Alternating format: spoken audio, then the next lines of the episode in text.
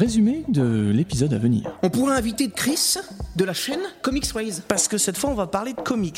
Et bah quel programme, vraiment Bon, jusque-là, tout va bien. Tu me dis, est-ce que tu veux parler de comics? Moi je suis venu pour ça, je veux dire... euh, Il faut quand même avoir des sacrées couilles pour se dire que je connais tout ce qui s'est passé depuis 80 ans dans l'univers de tous les comics. Quand t'es le meilleur, quel est l'intérêt de regarder les autres? Normal. J'arrête pas de me regarder parce que je me trouve passionnant. Non, mais c'est improbable, c'est improbable. Quand même le meilleur film du monde. Euh, hein, attends. Oui, effectivement, il y a un moment, on a quitté le domaine du réalisme. Ah merde J'ai pas de remords à dire que ça fait depuis 2011 que je fais des trucs nuls, hein. C'est pas un truc de ouf. Si je te le vends comme ça, tu te dis, bah, on s'en bat les couilles. Ça fait envie. Nous, on a évolué en fait en partant de zéro. On est resté d'ailleurs pas très loin du zéro. T'as commencé avec ton frère? Et puis bah comme mon frère c'est un connard, à un moment on a arrêté. Mais je pense que c'est un gros con. Ça balance. Il a pris un coup de lance dans la tête, il est bien mort ce fils de pute. Est-ce que c'est pas un petit peu psychotique cette histoire? Bon bah écoute, merci beaucoup euh, d'avoir participé à ce podcast. Tu veux que je parte? Je peux partir.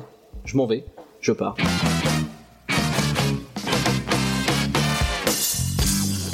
Êtes-vous prêt pour un moment inoubliable? Le temps de grimper dans ma piole, d'attraper un slip de bain et je reviens.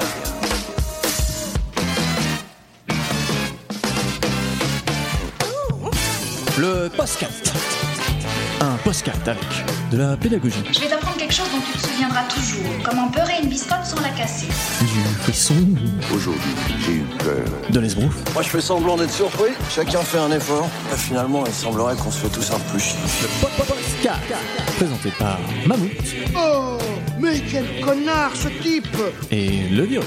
C'est quoi ce tocard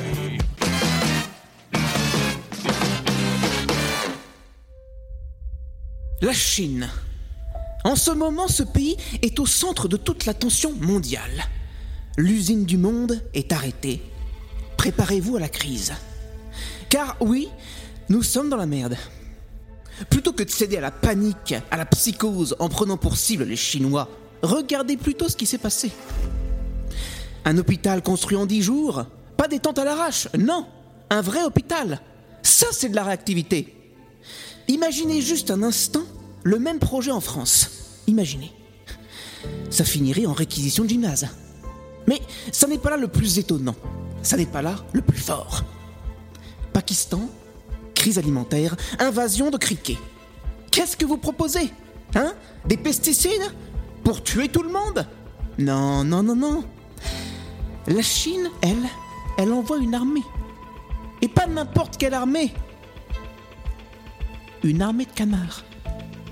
Quoi de mieux que ce prédateur naturel pour endiguer une telle invasion? Alors oui, euh, ils se sont rendus compte que le canard n'était pas adapté au climat du Pakistan. Mais l'idée était là. C'est ça dont le monde a besoin en ce moment, des idées. Heureusement, nous nous sommes là. Et nous en avons plein. Qui sommes-nous? Nous sommes le Postcat. Quelques jours plus tôt dans la rédaction du Postcat.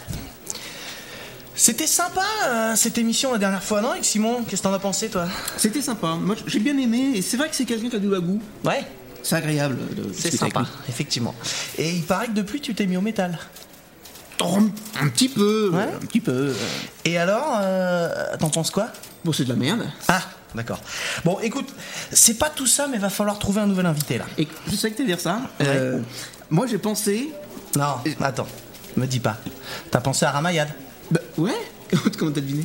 Bah, parce que d'habitude, on enregistre sur la Terre 1218, mais là, on est sur la Terre 773. Et? Et bah, dans cet univers, je suis Deadpool, tu vois, et donc je brise le quatrième mur, je suis conscient d'être dans le comics et euh, je connais l'histoire. c'est dingue. Ouais, je sais, ouais, je sais. Mais ça Ouais. me fait penser à un truc là. Comme tu parles de comics, on pourrait inviter Chris de la chaîne Comics Ways. Ah, c'est une très bonne idée, ça. C'est le plus grand spécialiste de comics de notre univers. Mais oui, et en plus, il est resté très abordable, Ouais. malgré le fait qu'il soit devenu une superstar et que tout le monde l'adore et se l'arrache. Ouais. Et j'ai son numéro. Bah, Mortel, vas-y, appelle-le. Ouais. Mais par contre, je me demande un truc. Ouais, quoi? S'il est super connu et super sympa dans cet univers, Ouais. mais qu'on fait l'émission dans un autre univers, est-ce qu'il sera aussi connu et aussi sympa dans l'autre univers? Euh, écoute, euh, je te conseille de faire comme devant Endgame. Te pose pas trop de questions. Vous me permettez? J'ai préparé quelques questions de mon cru. Je suis prêt. Chris? Euh, salut. Salut, tu vas bien? Eh ben écoute, ça va et vous? Eh ben écoute, ça va pas Ça mal. va bien, ça va bien. T'as C'est dingue parce que vous me demandez ça maintenant, mais en fait vous me l'avez demandé avant euh, qu'on commence. Ah ouais. C'est assez extraordinaire. Ouais, je, vais, extra- je vais sais, complètement pourrir votre, euh, votre blague, c'est moche. Mais non, mais c'est la magie du, c'est la magie de- de- du podcast, quoi. c'est beau. Ouais, voilà. Désolé de, de foirer le début de cette émission. Non, non, non, t'inquiète pas, tu ne foires rien du tout, c'est même formidable de t'avoir. On s'en fout, on va remonter. Hein. On va, de toute façon, on va. Tu vois ce qu'on est en train de dire, là, on va le couper. non, écoute, alors pour nous, c'est une triple première. Déjà parce que c'est la première fois qu'on reçoit quelqu'un qu'on n'a jamais rencontré en, en vrai, qu'on connaît pas. C'est aussi la première fois euh, qu'on n'a pas physiquement l'invité avec nous, parce que là, on est en communication Hangouts. D'ailleurs, c'est aussi la première fois que j'utilise Hangouts personnellement. Je sais pas. Moi aussi. Ouais, voilà. Et c'est aussi la première fois qu'on va pas parler de musique, parce que cette fois, on va parler de comics. Je me trompe pas. Euh, non, tu ne te trompes pas. On peut aussi parler musique parce que j'ai écouté l'épisode précédent et Ouais. j'ai beaucoup apprécié puisque je connaissais Pitbull in the Nur- in the Nursery euh, il y a déjà bien longtemps quand j'étais au lycée. D'accord. Et j'étais très content de découvrir que vous aviez euh, un tel invité. Et du coup, j'ai écouté euh, l'épisode avec beaucoup d'intérêt. Ah bah tu vois, eh, le monde est petit. Hein. C'est fou. Mais complètement. Tu les, tu les avais vus en concert déjà ou pas? Non, je ne crois pas. Euh, en tout cas, je ne m'en souviens pas. Donc je ne pense pas les avoir vus en concert. Mais je, je connaissais le groupe de nom. J'avais déjà écouté quelques morceaux à l'époque du premier album, je crois. Ouais. Et du coup, ouais, j'ai trouvé ça assez marrant que ça soit un de, un de vos invités. Donc, euh, Et qu'est-ce que t'avais pensé de la caisse claire sur le premier album? écoute, franchement, je m'en souviens pas. Là, je suis désolé de te le dire. Mais... D'accord. Bon alors écoute, d'après mes calculs, euh, t'es né à peu près à la fin des années 80. Hein? Ah ouais, les calculs est juste. ouais. D'accord. Et donc, euh, ça veut dire que t'es devenu fan de comics dans les années 90. Euh, ouais, le calcul est juste aussi. T'as ouais. vu Je suis. Est-ce que tu fais euh, astrologue le reste de la semaine ou ça se passe? Non, mais je pense à une reconversion. Ouais, c'est peut-être une bonne idée. Ouais. Du coup, alors, euh, les années 90, c'était une époque complètement différente. Comment on devient fan de comics dans les années 90 Euh, en fait, c'est très difficile parce qu'à chaque fois, les gens te demandent ah comment t'as découvert les comics, mais en vrai, tu t'en souviens euh, pas vraiment si tu découvres ça petit. Ouais. Euh, mes premiers contacts avec l'univers des super-héros et la pop culture, je pense que globalement, ça doit être le Batman de Burton euh, de 89, ça doit être le film des Tortues Ninja, ça doit être la série animée Spider-Man de 94 qui passait sur TF1 et euh, notamment aussi sur Canal+, il y avait les dessins animés Iron Man, Wildcats, etc. Donc il y avait un petit peu toute cette euh, toute cette culture là déjà. Et, euh, et comme j'ai toujours grandi avec des bouquins dans les mains de fil en aiguille bah en fait j'ai j'ai lu des comics mais je suis incapable de te dire quel était mon premier comics. Voilà. Ouais, d'accord. je, je ne peux pas te répondre. Mais il y avait aussi Conan avec tous les films de Schwarzenegger évidemment et, et donc Conan aussi qui m'a poussé derrière vers la BD Euh, enfin bref euh, euh, toutes ces références là du début des années 90 et je pense que tous les gens qui sont dans mes âges ont à peu près les mêmes Ouais, d'accord. globalement Ok. Et, euh, et comment et comment t'as enta- entamé une collection? À quel moment tu t'es rendu compte que tu collectionnais vraiment euh, les comics? Ce que je dis toujours, c'est que je suis un collectionneur par accumulation. C'est-à-dire que je suis pas du genre à chasser des pièces ultra rares. J'ai des trucs, tu vois, cool, euh, parce que ça me plaît d'avoir des fois tel ou tel bouquin dans ma collecte, mais euh, globalement, c'est juste que comme je lis, j'achète des livres, et comme je suis du genre à garder un peu, euh, à collectionner euh, malgré moi parfois, à entasser les choses, et ben, euh, à force d'acheter des comics, t'as plein de comics, et donc les gens disent waouh, t'as une sacrée collection, mais en fait, c'est juste que t'as acheté plein de comics. C'était pas le, but, c'était pas de collectionner, c'est juste que t'as entassé plein de merde chez toi, et euh, donc résultat, ouais, je, je sais pas à partir de quand. C'est- quoi une collection quoi? Est-ce que c'est euh, 10 est-ce que c'est 10 bouquins? Est-ce que c'est 1000 bouquins? Est-ce que c'est euh, 50 000 bouquins? Je sais pas, mais euh, rapidement en fait parce que bah t'as as une variété incroyable. Euh, après je lis pas que des comics en plus, hein, j'ai toujours lu aussi des mangas de- du franco-belge, des romans, euh, des tas de magazines. Donc euh, y compris des magazines de musique d'ailleurs. Donc euh, ouais, en fait, au, au fur et à mesure du temps, te- t'accumules des, des bouquins. Effectivement, bah, j'ai des chez moi aujourd'hui, j'ai des bouquins partout. Mais euh, Et, et qu'est-ce qui t'a plu? Parce que finalement, tu fais quand même, euh, je sais pas si je l'ai encore précisé, on va, on va, je vais préciser après, mais t'as quand même une chaîne de comics, donc ça veut dire que c'est quand même ça qui t'a le plus attiré? Euh, ouais. par alors, rapport au manga, au franco-belge. Alors tu en fait, euh, si tu veux, la, la vidéo est venue bien après parce que j'ai commencé à faire euh, Comics Rise a commencé en 2013 et moi Mhm. j'ai dû commencer à lire des comics en euh, 1994, tu vois. Donc Ouais. euh, qui- les deux n'ont pas du tout évolué en même temps. Ouais, voilà. Mais ce que je voulais dire, Euh, c'est que c'était quand est venu le moment de monter une chaîne, tu t'es dit je vais faire des comics. Donc ça voulait Alors, dire euh, que dans un sens, c'est ta première passion peut-être, non? Ouais, bah disons que ça a été euh, quand je me suis dit je vais je vais lancer mon, mon petit truc en solo. Euh, c'est clairement euh, le premier sujet dont j'ai eu envie de parler. Quoi. Je me suis pas dit je vais parler de comics parce que ça va marcher ou parce que Hmm. c'est parce que c'était naturellement un truc dont j'avais envie de parler et dont je pouvais parler des heures sans m'arrêter. Euh, malheureusement d'ailleurs pour le plus grand désespoir de mes proches. Mais euh, donc clairement voilà c'était euh, c'était un des sujets dont je pouvais parler euh, facilement. C'est sûr que si j'avais lancé un truc sur le tricot j'aurais vachement plus galéré, tu vois. Enfin c'était évident. Donc j'ai pris les comics quoi. Ouais, Solution de facilité quoi. Et t'as as le souvenir de, de comics qui t'ont marqué particulièrement quand t'étais jeune euh Ah, c'est compliqué. Il y a des tas d'histoires qui m'ont marqué. J'en ai parlé de certaines sur euh, sur ma chaîne. Euh, évidemment, tu vois, il y a des gros classiques comme Watchmen qui changent un peu ta vision du médium. C'est-à-dire que tu tu dis ah en fait les comics c'est pas juste des méchants et des gentils qui se mettent des coups de poing. Il y a, il y a tout un, un aspect méta, un aspect culturel derrière. Euh, parmi les histoires qui m'ont particulièrement marqué quand j'étais gamin et un jour je ferai sûrement une vidéo dessus euh, parce que c'est c'est une histoire assez traumatisante. Il y a la mort de la mort de Betty Banner, donc la, la femme de Ah Bruce oui. Banner qui est Hulk. Et en fait, euh, il se réveille un matin, il la retrouve sous la douche, li- littéralement en train de se décomposer, euh, soi-disant, alors je vais pas trop spoiler, mais soi-disant à cause des radiations qui émanent de son corps. Et cette scène-là, euh, j'ai dû lire ça quand j'avais une dizaine d'années, je pense, et ça m'avait particulièrement marqué. Après, il y a plein d'histoires, j'ai parlé d'une histoire de... Du coup, je suis parti pour deux heures, hein, accrochez-vous. C'est pas grave, on n'est pas pressé. Il y avait une pas. histoire euh, de Spawn dont j'ai parlé dans une vidéo, notamment celle où il, il tombe sur un vendeur de glace pédophile, Billy Kincaid, et donc qui finit par tuer à coups de- d'esquimaux, tu vois, en plantant des esquimaux dans le corps. Ça, et c'est- j'ai lu ça, c'est pareil, je devais avoir une- peut-être 10-11 ans, tu vois, donc forcément ça te marque parce Ouais. qu'en vrai ce n'est pas du tout fait pour toi. Bah et, ouais. et Dieu merci, tout ça m'a largement euh, perverti euh, très tôt. Euh, et donc euh, ouais, il y a des tas d'histoires qui m'ont marqué, soit parce qu'elles sont très intelligentes, très retors, etc. Soit parce que c'est juste méga trash ou, Ouais. ou méga provoquant ou méga bien écrit. Enfin, il y a, il y a des tas, d'his- tas de raisons d'être marqué par une histoire, quoi. Ça peut aussi te parler à titre personnel. Mais euh, du coup, c'est- quand, tu, parles du, de l'histoire de Spawn, c'était un truc qui, qui, qui était pas adressé théoriquement à un gamin de 11 ans, quoi. Non, techniquement pas du tout. Alors euh, j'en parlais l'autre jour avec des potes, tu vois, et c'est vrai que moi j'ai euh, eu la chance, la chance ou la malchance, je ne sais pas. Peut-être que, à mon avis, euh, comment euh, y a des, je pense que les services de l'enfance ne seraient pas du tout d'accord, mais j'ai eu la chance de grandir dans un milieu où qui était assez ouvert culturellement. Où, bah, voilà, moi j'ai grandi en écoutant Iron Maiden et ACDC quand j'étais tout petit. J'ai grandi devant Robocop et les Griffes de la nuit euh, quand j'étais largement pas en âge. L'autre jour, on me demandait est-ce que tu penses qu'un enfant de 10 ans peut voir le dernier Star Wars? Moi, à, à 5 ou 6 ans, je matais Robocop et Terminator 2, tu vois. Donc, euh, du coup, la, la question, je suis pas du tout. euh, moi, pour faire le notage Peggy, si tu veux, la notation P, le notage, ça n'existe pas comme mot. La notation Peggy, euh, je suis pas du tout bon, quoi. Je suis, je suis complètement hors zone. Euh, donc ouais. je- après, je pense qu'évidemment tout ça, ça s'accompagne. hein. Ne mettez pas vos enfants euh, devant Terminator ou Robocop à, à 3 ans en les abandonnant. C'est pas comme ça que ça marche. Mais euh, mais ouais, j'ai eu la chance culturellement de, de m'ouvrir très très tôt à plein de genres cinématographiques, à plein de genres de musique et tout.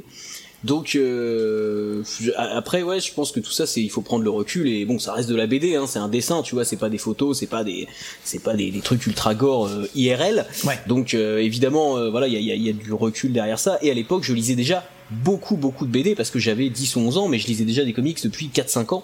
Donc euh, il y avait il y avait sûrement déjà un recul chez moi je peux pas m'auto juger tu vois Hmm. avec euh, 20 ans de, de recul mais euh, ça m'a choqué dans le bon sens c'est-à-dire que ça m'a marqué mais ça m'a pas traumatisé Je- j'en ai pas fait des cauchemars quoi Ouais, mais c'est vrai que là, tu parlais de l'histoire de, de la mort de Betty Banner. C'est vrai que c'est une histoire super glauque, en fait, le, le truc. Parce que. Complètement. Et t'avais quel âge quand tu quand t'as lu ça? Je sais pas, je pense que j'avais une dizaine d'années, Ouais. mais, mais les comics sont pleins de trucs très glauques et Hmm. les comics à la base dans les années 80-90 s'adressaient surtout à des jeunes enfants. J'ai fait une vidéo sur l'histoire du viol de Miss Marvel euh, où elle est violée par son propre fils, hein, quand même. C'est-à-dire que le mec la fait venir dans une autre dimension, la viole, puis elle accouche de, la, de cette même personne. Enfin, c'est quand même déjà euh, bon, il y a du il y a du LSD dans, dans l'histoire quoi déjà à mon avis. Et euh, et tu vois, et, et à l'époque, donc ça date du tout début des années 80 et clairement ça a été écrit enfin à destination d'un public très jeune parce qu'au début des années 80 on n'est pas encore dans la période adulte si tu veux du, marché des comics et donc les gamins qui lisent ça ont 10-12 ans. Donc euh, et d'ailleurs en France euh, c'est des histoires qui ont pu apparaître dans les dans les dans Strange ou dans Titan euh, dans Nova etc et être lues par des jeunes lecteurs. Donc il y, y a aussi une évolution tu vois justement avec tous ces systèmes Peggy tous ces systèmes de notation et tout Aujourd'hui, effectivement, on laisse plus les enfants devant tout et n'importe quoi, mais je pense qu'avant, il y avait euh, une plus grosse tolérance, et je pense pas que ça ait créé plus de serial killers, plus de gens perturbés que ce qu'il y en avait euh, euh, dans l'Antiquité, pendant la Seconde Guerre mondiale, ou qu'il y en aura dans 20 ans, tu vois. Donc, je pense que tout ça, c'est une question de contexte, d'accompagnement, d'éducation. Enfin, c'est plus, on pourrait en parler pendant des heures, tu vois, de, de tout Hmm. ça. C'est plus complexe que juste le fait de dire ah c'était trash et ça t'a marqué. Mais ouais, je, ouais, effectivement, dans les comics, t'as plein de trucs qui sont pas du tout adaptés euh, au jeune public, surtout dans les vieux comics. Aujourd'hui, c'est pareil, tout est catégorisé, tout est beaucoup plus encadré. Mais euh, à une époque, c'était quand même un peu la fête du slip, quoi. hein. Ouais. Et euh, c'était aussi une époque où finalement c'était moins, dans un sens, moins facile de, de trouver un peu les histoires qu'on voulait. C'est-à-dire qu'il y avait des publications, tu pouvais acheter en librairie Strange ou des, des, des magazines comme ça, mais tu pouvais pas choisir spécifiquement une série ou. Ouais, en fait, je pense que c'était beaucoup plus dur de démarrer. C'est-à-dire qu'aujourd'hui, bah, déjà aujourd'hui avec Internet, tu tapes débuter les comics, tu vas trouver 50 vidéos, 50 sites, 50 blogs qui vont t'expliquer quels sont les récits, tu vois, basiques que tu peux aborder sans aucune connaissance, qui vont te permettre de rentrer, et puis avec tout un, toute une frise chronologique sur comment découvrir tel ou tel personnage au fil des années, etc. Comment te refaire des bonnes bases et même une super culture comics en deux temps trois mouvements. Euh, je, ne, je passe sur le fait de lire toutes les pages Wikipédia sans ouvrir un bouquin, c'est aussi possible à la limite, mais Ouais. euh, t'as vraiment voilà toute cette culture là. Moi, quand j'ai commencé à lire des comics, t'allais chez ton marchand de journaux, t'avais les trucs du mois, quoi, en gros, et tu t'attaquais en plein milieu d'une histoire. Et mais d'un autre côté, je pense que personnellement, étant euh, un peu psychorigide parfois et un peu passionné et compulsif, tu vois, je pense, euh, ça m'a aussi donné envie de continuer et de boucher un peu les trous. C'est-à-dire que tu découvres un univers lacunaire, il y a des persos que tu connais pas, que t'as jamais vu, et tu te dis bah et qui c'est, d'où ils viennent, pourquoi, enfin ça génère un, un intérêt euh, évident en fait et du coup tu te mets à accumuler des connaissances pour comprendre tout ce que t'as lu parce que clairement quand t'as lu qu'un seul épisode t'as rien pigé quoi il y a des persos qui arrivent de Hmm. partout alors tu connais évidemment Spider-Man, Iron Man parce que t'as pu les voir à la téloche et encore à l'époque c'était même pas c'était pas comparable à, comparable à la folie d'aujourd'hui mais t'avais encore deux trois bases comme ça mais euh, au-delà de ça tous les persos secondaires si tu prends l'équipe des Avengers des années 90 t'as 50 personnages secondaires qui sont complètement what the fuck pour certains et très clairement euh, encore aujourd'hui personne euh, enfin personne les connaît. En tout cas c'est pas des persos de premier euh, premier plan. Et euh, ouais quand, quand tu découvres ça tu dis bah putain c'est c'est qui ce con quoi. Et du coup bah t'es obligé de lire d'autres euh, épisodes pour savoir qui c'est et des fois il faut lire 20 épisodes avant de comprendre vraiment qui c'est quoi Mais Ouais. c'est c'est aussi l'intérêt de la chose quoi Et du coup, euh, t'as pas commencé euh, sur YouTube par les comics, mais t'as commencé avec ton frère, c'est ça? Tout à fait je vois que tu as mené l'enquête Ouais, Euh, ouais. J'ai vu Arrête notamment. Arrête où mon geek va tirer?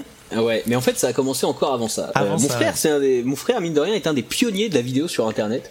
Euh, il a commencé la vidéo sur Internet en 2009 ou 2010, je crois, et il faisait des, des tests de jeux vidéo qui capturait lui-même avec une carte d'acquisition en, en définition toute pourrie, euh, format VHS, à peu de choses près, et euh, qui diffusait sur un site qui s'appelait à l'époque jeuxvideo.tv, qui doit être fermé maintenant.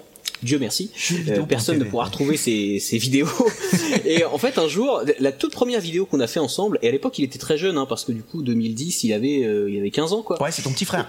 Ouais, voilà, c'est mon petit frère. Et donc un jour, il me dit, ah, je vais tester euh, Darkman, donc le jeu qui est qui est sorti sur NES et qui est adapté du film de Sam Raimi. Ouais. Euh, on pourra reparler du film Darkman, qui est un excellent film d'ailleurs.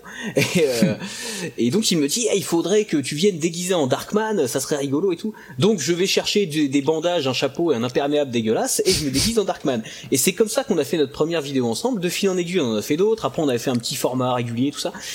Et un jour, on, va, on va voir un concert justement, je sais plus ce que c'était. Il dort chez moi.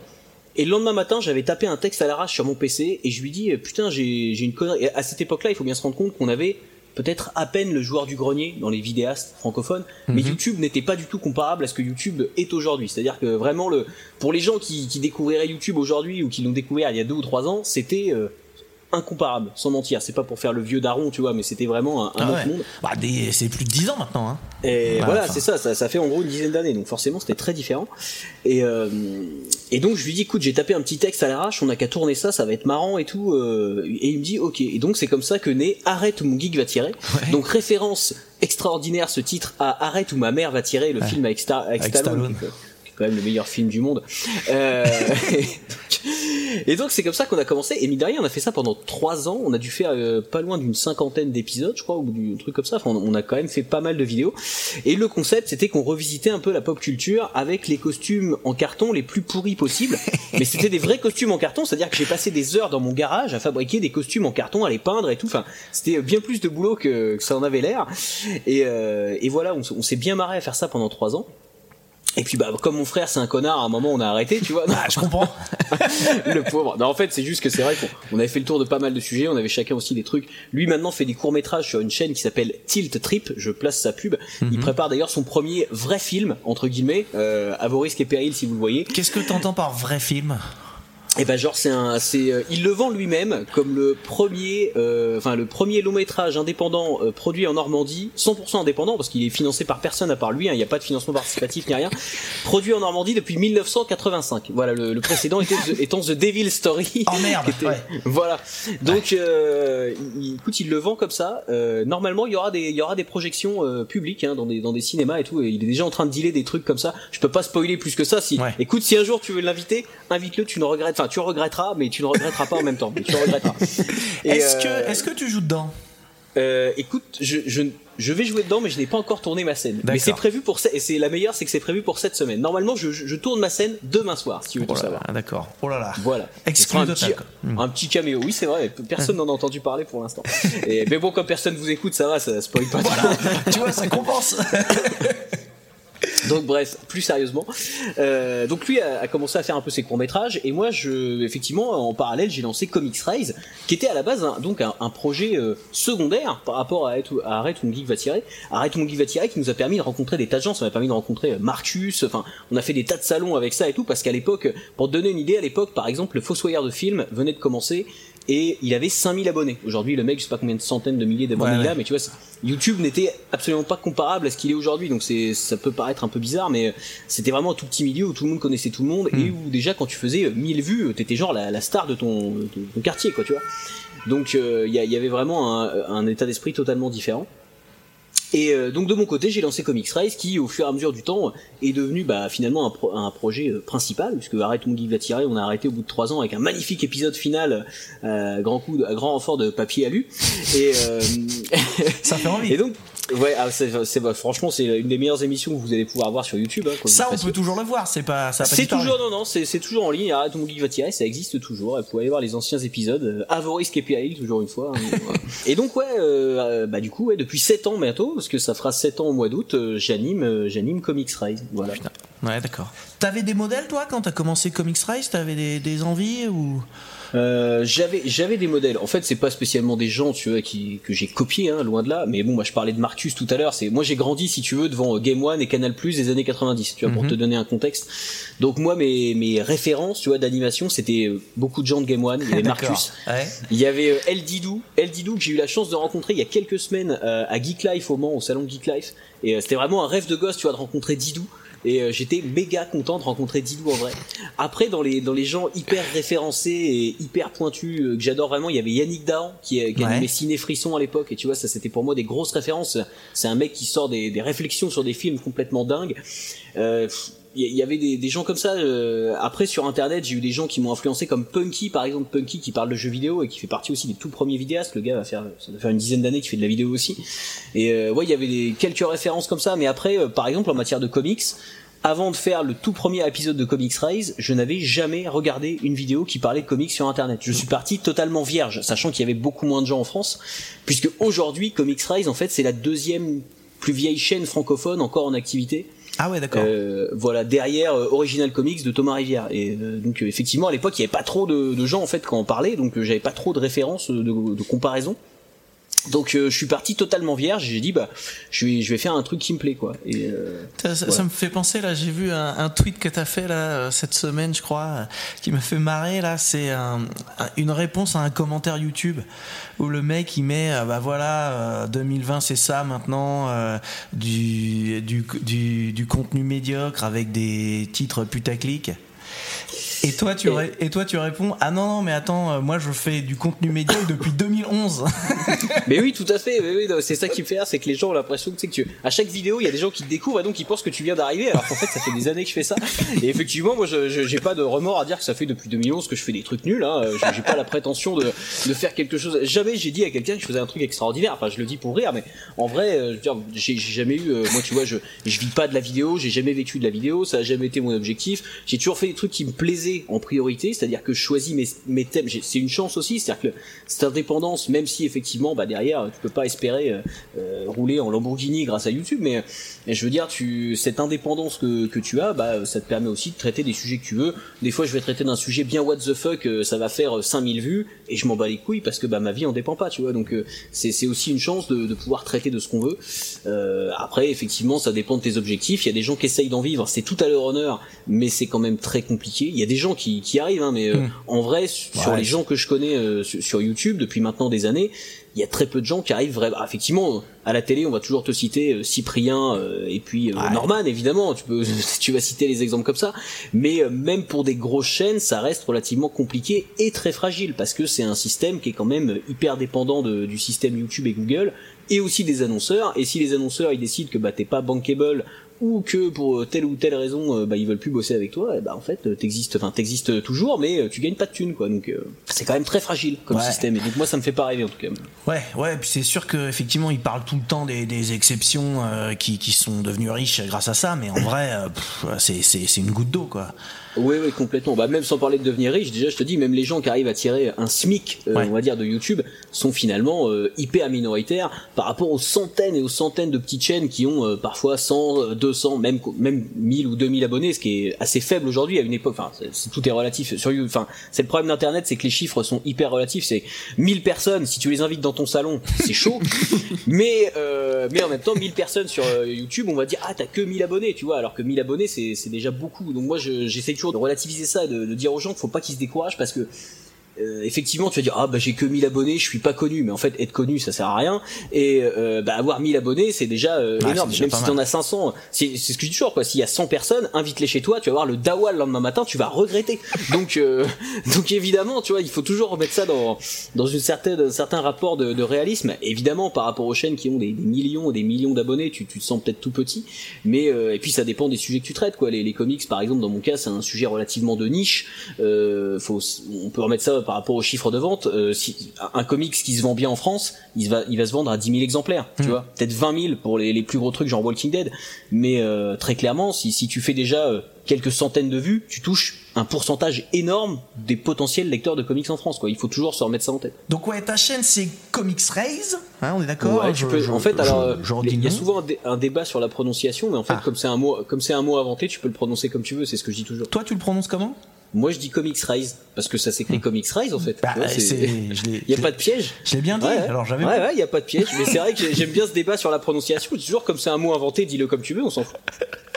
Donc le, le- on va dire un peu la ligne en ce moment, c'est euh, tu parles soit de comics peu connus ou soit des histoires, des épisodes un peu what the fuck qui peuvent là par contre euh, contenir des, des personnages connus.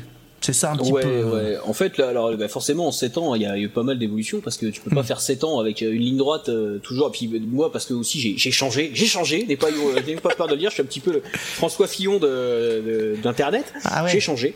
Euh, ouais, et par contre, je rendrai pas l'argent non plus. et, euh, et donc, tu vois, il y a, y a des tas de trucs qui, effectivement, j'ai ratissé des thèmes de société. Ça arrive encore. Là, par exemple, tu vois, dans la prochaine, je vais te spoiler parce que je pense qu'elle sera sortie quand l'émission sortira. Donc, du coup, on est à jour. Euh, Parfait. je parle de. je- en ce moment j'ai fait un- pas mal de thèmes autour des années 90 parce que c'est les comics avec lesquels j'ai grandi. Et euh, je vais parler de Witchblade, tu vois, donc. euh, et, et derrière, je vais enchaîner un peu sur la représentation hyper sexualisée des personnages féminins dans les comics dans les années 90. Ouais. Donc j'ai toujours essayé de rapprocher un peu les comics de la pop culture, de euh, des sujets de société. Donc euh, ça peut être, euh, j'ai un des derniers épisodes de mon de l'ancien format, si on peut dire ça comme ça, euh, c'est euh, les comics et la religion. Tu vois, c'est quel rapport entre les, les super héros sur le papier et puis finalement les croyances euh, qui en fait des fois sont pas si éloignées que ça euh, les unes des autres. Donc il y, a, y, a, plein de thèmes que j'ai abordés. Il y, y, a diversité, il y a l'homosexualité. Enfin ça c'est l'homosexualité, c'est une très vieille vidéo, mais tout ce que je dis dedans est encore valable. Et puis effectivement après, euh, je vais parfois chercher des thèmes un peu what the fuck, comme euh, je parlais du, du, viol de Miss Marvel par son fils ou euh, des trucs comme ça, de l'épisode où, où, le Punisher joue au dentiste. Enfin il y a des tas de trucs un peu bizarres aussi dans la BD américaine. Et il y en a encore qui viendront puisque j'ai un ou deux thèmes encore un peu what the fuck de côté pour pour les prochaines vidéos. J'imagine. Ouais. Voilà, mais ouais ouais, je, je, en fait je parle de de ce qui me plaît parfois à l'instant T ou parfois dans mes souvenirs de lecteur. Donc euh, ça, ça, peut paraître un peu fourre-tout, mais euh, j'essaye quand même d'avoir une, une ligne plus ou moins directrice, euh, de toujours rattacher ça à des choses qui peuvent parler aux gens aussi. Je pense que c'est important parce que les gens sont pas tous lecteurs de comics. Mais par exemple, quand tu parles de, de diversité, et eh ben même si t'es pas lecteur de comics, les thématiques abordées elles vont peut-être te parler par rapport à ta vie perso, par rapport à des gens que tu connais. Enfin, je pense que tu peux toujours te rattacher. Dans la fiction, tout le monde peut se retrouver à un moment ou à un autre à se rattacher à quelque chose qu'on raconte dans une fiction, et, Hmm. et, ça marche aussi avec les histoires de super-héros, aussi fantasques que ça puisse être, mais ça marche aussi. Alors euh, ouais, du coup t'as quand même, je dirais que t'as quand même un, un, petit angle différent des autres chaînes euh, comics, parce que c'est vrai que bon, je veux pas dire du mal. Euh, Hein, de, de, personne bien sûr mais j'ai l'impression non vas-y tu peux y aller ah, moi j'ai pas de eh ben, moi j'ai pas j'ai pas de morale ouais. De toute façon les autres je regarde pas parce que bon si tu veux quand t'es, le meilleur quel est l'intérêt de regarder les autres ah, oui, c'est ça. Non, mais... non plus sérieusement bah, en fait tu vois c'est YouTube c'est un peu la jungle il y a énormément de contenu et euh, c'est pas du tout euh, pour dire ah tu fais mieux ou tu fais moins bien. Chacun aussi cherche les gens cherchent tous des contenus différents donc tu peux pas dire qu'il y en a un qui est spécialement meilleur qu'un autre. Mais euh, bah effectivement c'est à toi d'amener ta patte personnelle. Mais ça peut ça se fait naturellement. Enfin moi je je cherche pas spécifiquement à me détacher de bah, ouais. comme je dis en plus je suis un des plus vieux à faire ça. Donc j'ai pas eu à me détacher de grand monde parce que quand je suis arrivé bah il y avait pas grand monde. Donc euh, ça peut aussi être un avantage.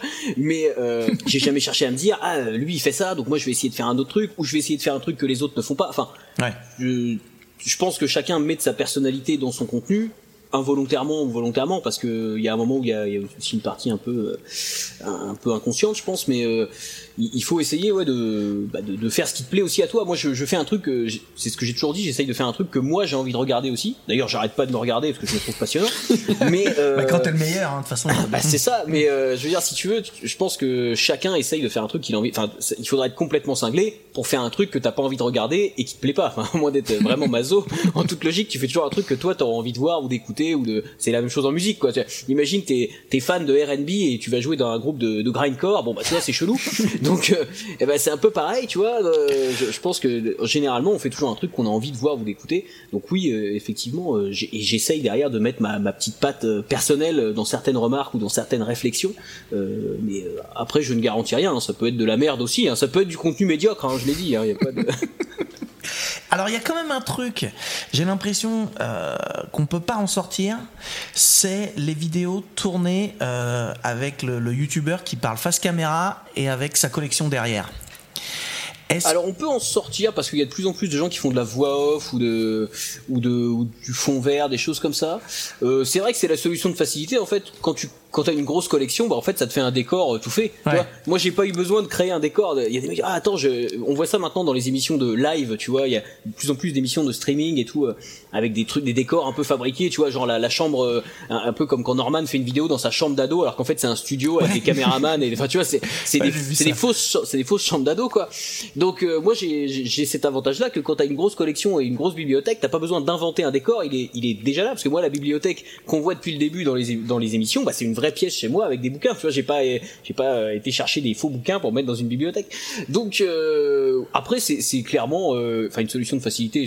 En fait c'est aussi parce que quand on a commencé la vidéo, bah il y avait pas de fond vert, il y avait pas de super caméra, il y avait il faut aussi voir l'évolution. Aujourd'hui, il y a des gens qui ont quasiment des, des, studios de cinéma chez eux, mais quand on a commencé ouais. avec mon frère en 2010, si t'avais déjà une, une, petite webcam et un petit micro pour avoir un son pas trop crado, bah t'étais content. Donc nous, on a évolué en fait en partant de zéro. Et, et on, on, est resté d'ailleurs pas très loin du zéro, mais. Euh, mais t'es dur, t'es dur avec toi-même. Non, je te trouve il, très faut, il faut être réaliste. euh, mais ouais, non, effectivement, oui, ce côté bibliothèque, je pense que c'est. Bah, et puis après, il y a, y a, un peu un délire. Alors moi, je suis pas du tout dans ce délire-là. C'est pour ça que je dis toujours que la collection, faut pas, faut pas en faire un, un, un objet de culte Mais euh, c'est vrai que chez les gens qui regardent, il y a toujours ce côté ah qu'est-ce que t'as dans ta collection? Est-ce que tu peux faire une vidéo sur ta collection? Enfin c'est un peu qui a la plus grosse, tu vois.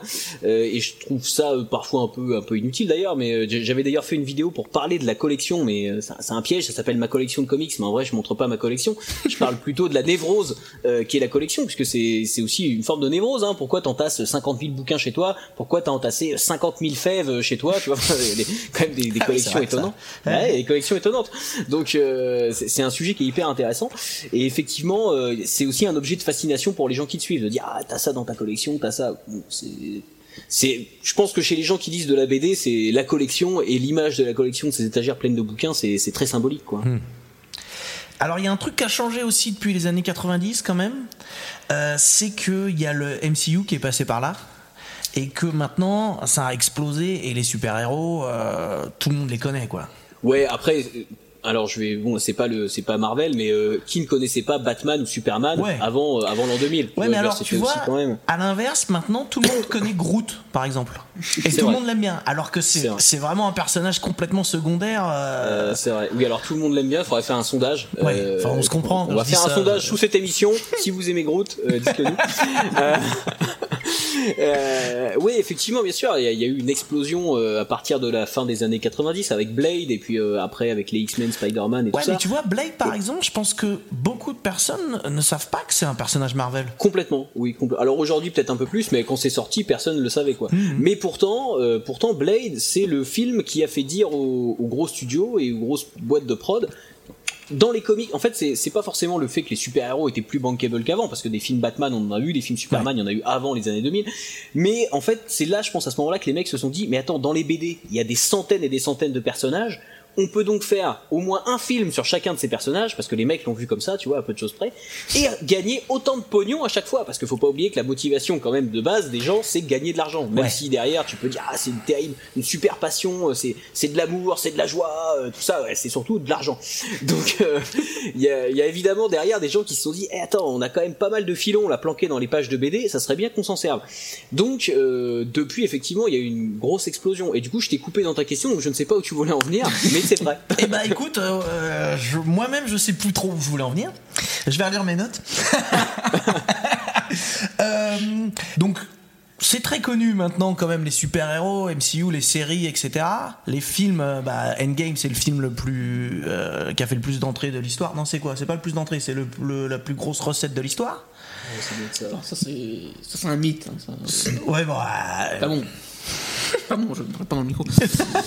Toutes ces histoires de recettes, c'est un peu de- du mythe. hein, parce que quand ils comptent les recettes, Ouais. parce que j'ai vu une vidéo là-dessus euh, qui était faite par un youtubeur, qui était, je ne me souviens plus, Ouais. mais où du coup, voilà, ces recettes euh, ne prennent pas en compte l'inflation. Ouais. Voilà, donc euh, ramener à l'inflation, C'est pas un truc en fait. de ouf. D'accord. Ah non, mais il fait quand même des grosses entrées. Et surtout, bah, du coup, je te recoupe dans ta question, mais ça Ouais. traduit un truc intéressant aussi. C'est que les gens, euh, comme sur YouTube d'ailleurs, euh, quand tu fais de la vidéo YouTube, la première question qu'on te pose, enfin, moi aujourd'hui, les premières questions qu'on me pose, c'est euh, combien t'as d'abonnés? Est-ce que tu gagnes de l'argent? En fait, euh, de quoi tu parles et est-ce que ça te plaît euh, Est-ce que t'es passionné par ce que tu fais Ça vient en, troisième voire quatrième position, tu vois. Et on en est un peu là aussi avec le film, c'est-à-dire qu'avec les films en général, on va dire ouais ils ont fait euh, un milliard d'entrées, ils ont gagné des millions de dollars, mais est-ce que le film était bien? Est-ce que les gens ont kiffé? Ça en fait, euh, c'est tu vois c'est la troisième question. Alors euh, ça, ça peut quand même faire du bruit, il y a du débat autour, mais ce qu'on regarde en premier c'est les chiffres et Mhm. en vrai malheureusement bah, c'est pas toujours euh, une excellente référence. Voilà. J'ai vu qu'Endgame, là, pour parler de ça, c'était le premier film qui battait le record de recettes et qui gagnait aucun Oscar. Tous les autres, ils ont gagné des Oscars, que ce soit technique ou, euh, ou autre, euh, ou même réalisateur, c'est arrivé aussi. Mais Endgame, c'est la première fois qu'il n'y a aucun Oscar pour le film. Alors, il paraît que le mec qui a incrusté Bruce Banner dans le Hulkbuster à la fin de Infinity War, il a frôlé l'Oscar.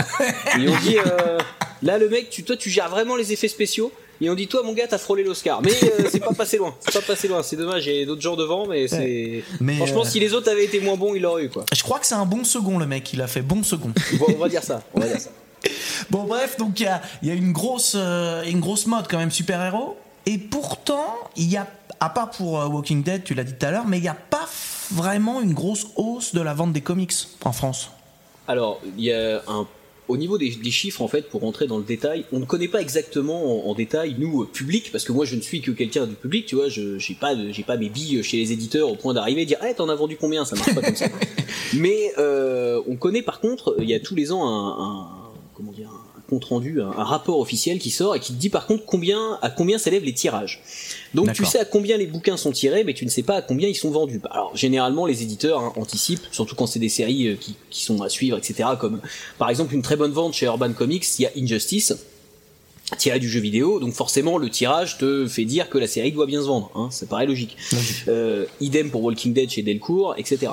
Euh, mais tu ne connais pas le chiffre de vente exact, tu connais le, le tirage. Et donc c'est ce que je disais, des gros tirages, c'est 10 000, 20 000 exemplaires, et ça va concerner Walking Dead, Batman, Injustice, ça va concerner des, des, des grosses licences si on peut dire, mais euh, dès que tu arrives dans les trucs très secondaires, euh, il y a des éditeurs en France qui sont déjà contents quand ils vendent, deux, pour qu'un bouquin soit à peu près rentabilisé, faut que l'éditeur en vende 2000. Et il ouais. y a des éditeurs qui ont du mal à vendre 2000 exemplaires de certains bouquins parce qu'on est sur des séries indépendantes qui sont pas portées par de, des séries télé ou par des films ou par même un jeu vidéo ou par je sais pas quoi. Enfin, tu vois, il y a, a, pas d'autre support pour vendre la BD, il y a que la BD elle-même.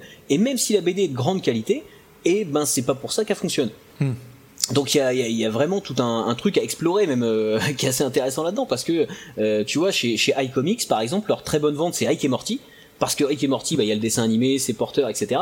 Moi, je suis pas, alors, je suis, je suis trop vieux aujourd'hui pour être un grand fan de Rick et Morty, tu vois. J'ai grandi avec les Simpsons, South Park, machin, donc Rick et Morty, je, même si c'est marrant, je, j'ai pas du tout accroché au-delà de ça. Euh, et par exemple, ils ont les Tortues Ninja, qui est une grosse licence, qui est une excellente série, euh, sincèrement, c'est vraiment une très très bonne série, la série IDW des Tortues Ninja, et qui ne se vend pas très très bien. Euh, bizarrement parce que la licence est connue. Ça, voilà, il y, y a, aussi des phénomènes qu'on n'explique pas. Euh, mais euh, globalement, les, les, ventes de comics en France, ouais, un bouquin qui se vend à 5000 exemplaires, tu peux considérer que c'est déjà une assez belle vente pour un ouais. éditeur.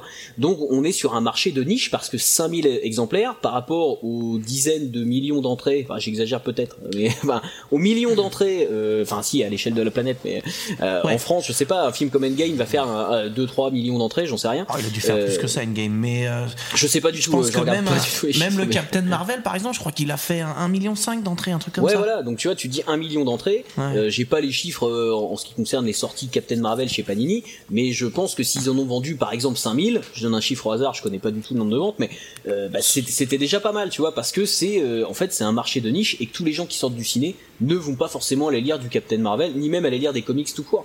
Et il y avait un truc qui m'avait marqué d'ailleurs, j'ai croisé dans un magasin, dans un espace culturel, des gens qui parlaient de, de films Marvel et en fait ils appelaient ça des comics tu vois. Ah. parce que en fait euh, le, le, terme comics est rentré un peu dans le langage courant pour désigner tout ce qui concerne les super héros ouais, et en fait et en fait les films Marvel c'était des comics. Ben en fait non des, des comics c'est de la BD tu vois. Alors autant euh, je suis pas du tout chiant parce que pour moi qu'on dise BD comics manga enfin les gens qui sont hyper euh, catégoriques sur les, les, classifications je trouve ça un peu débile parce que ça reste de la bande dessinée au sens large.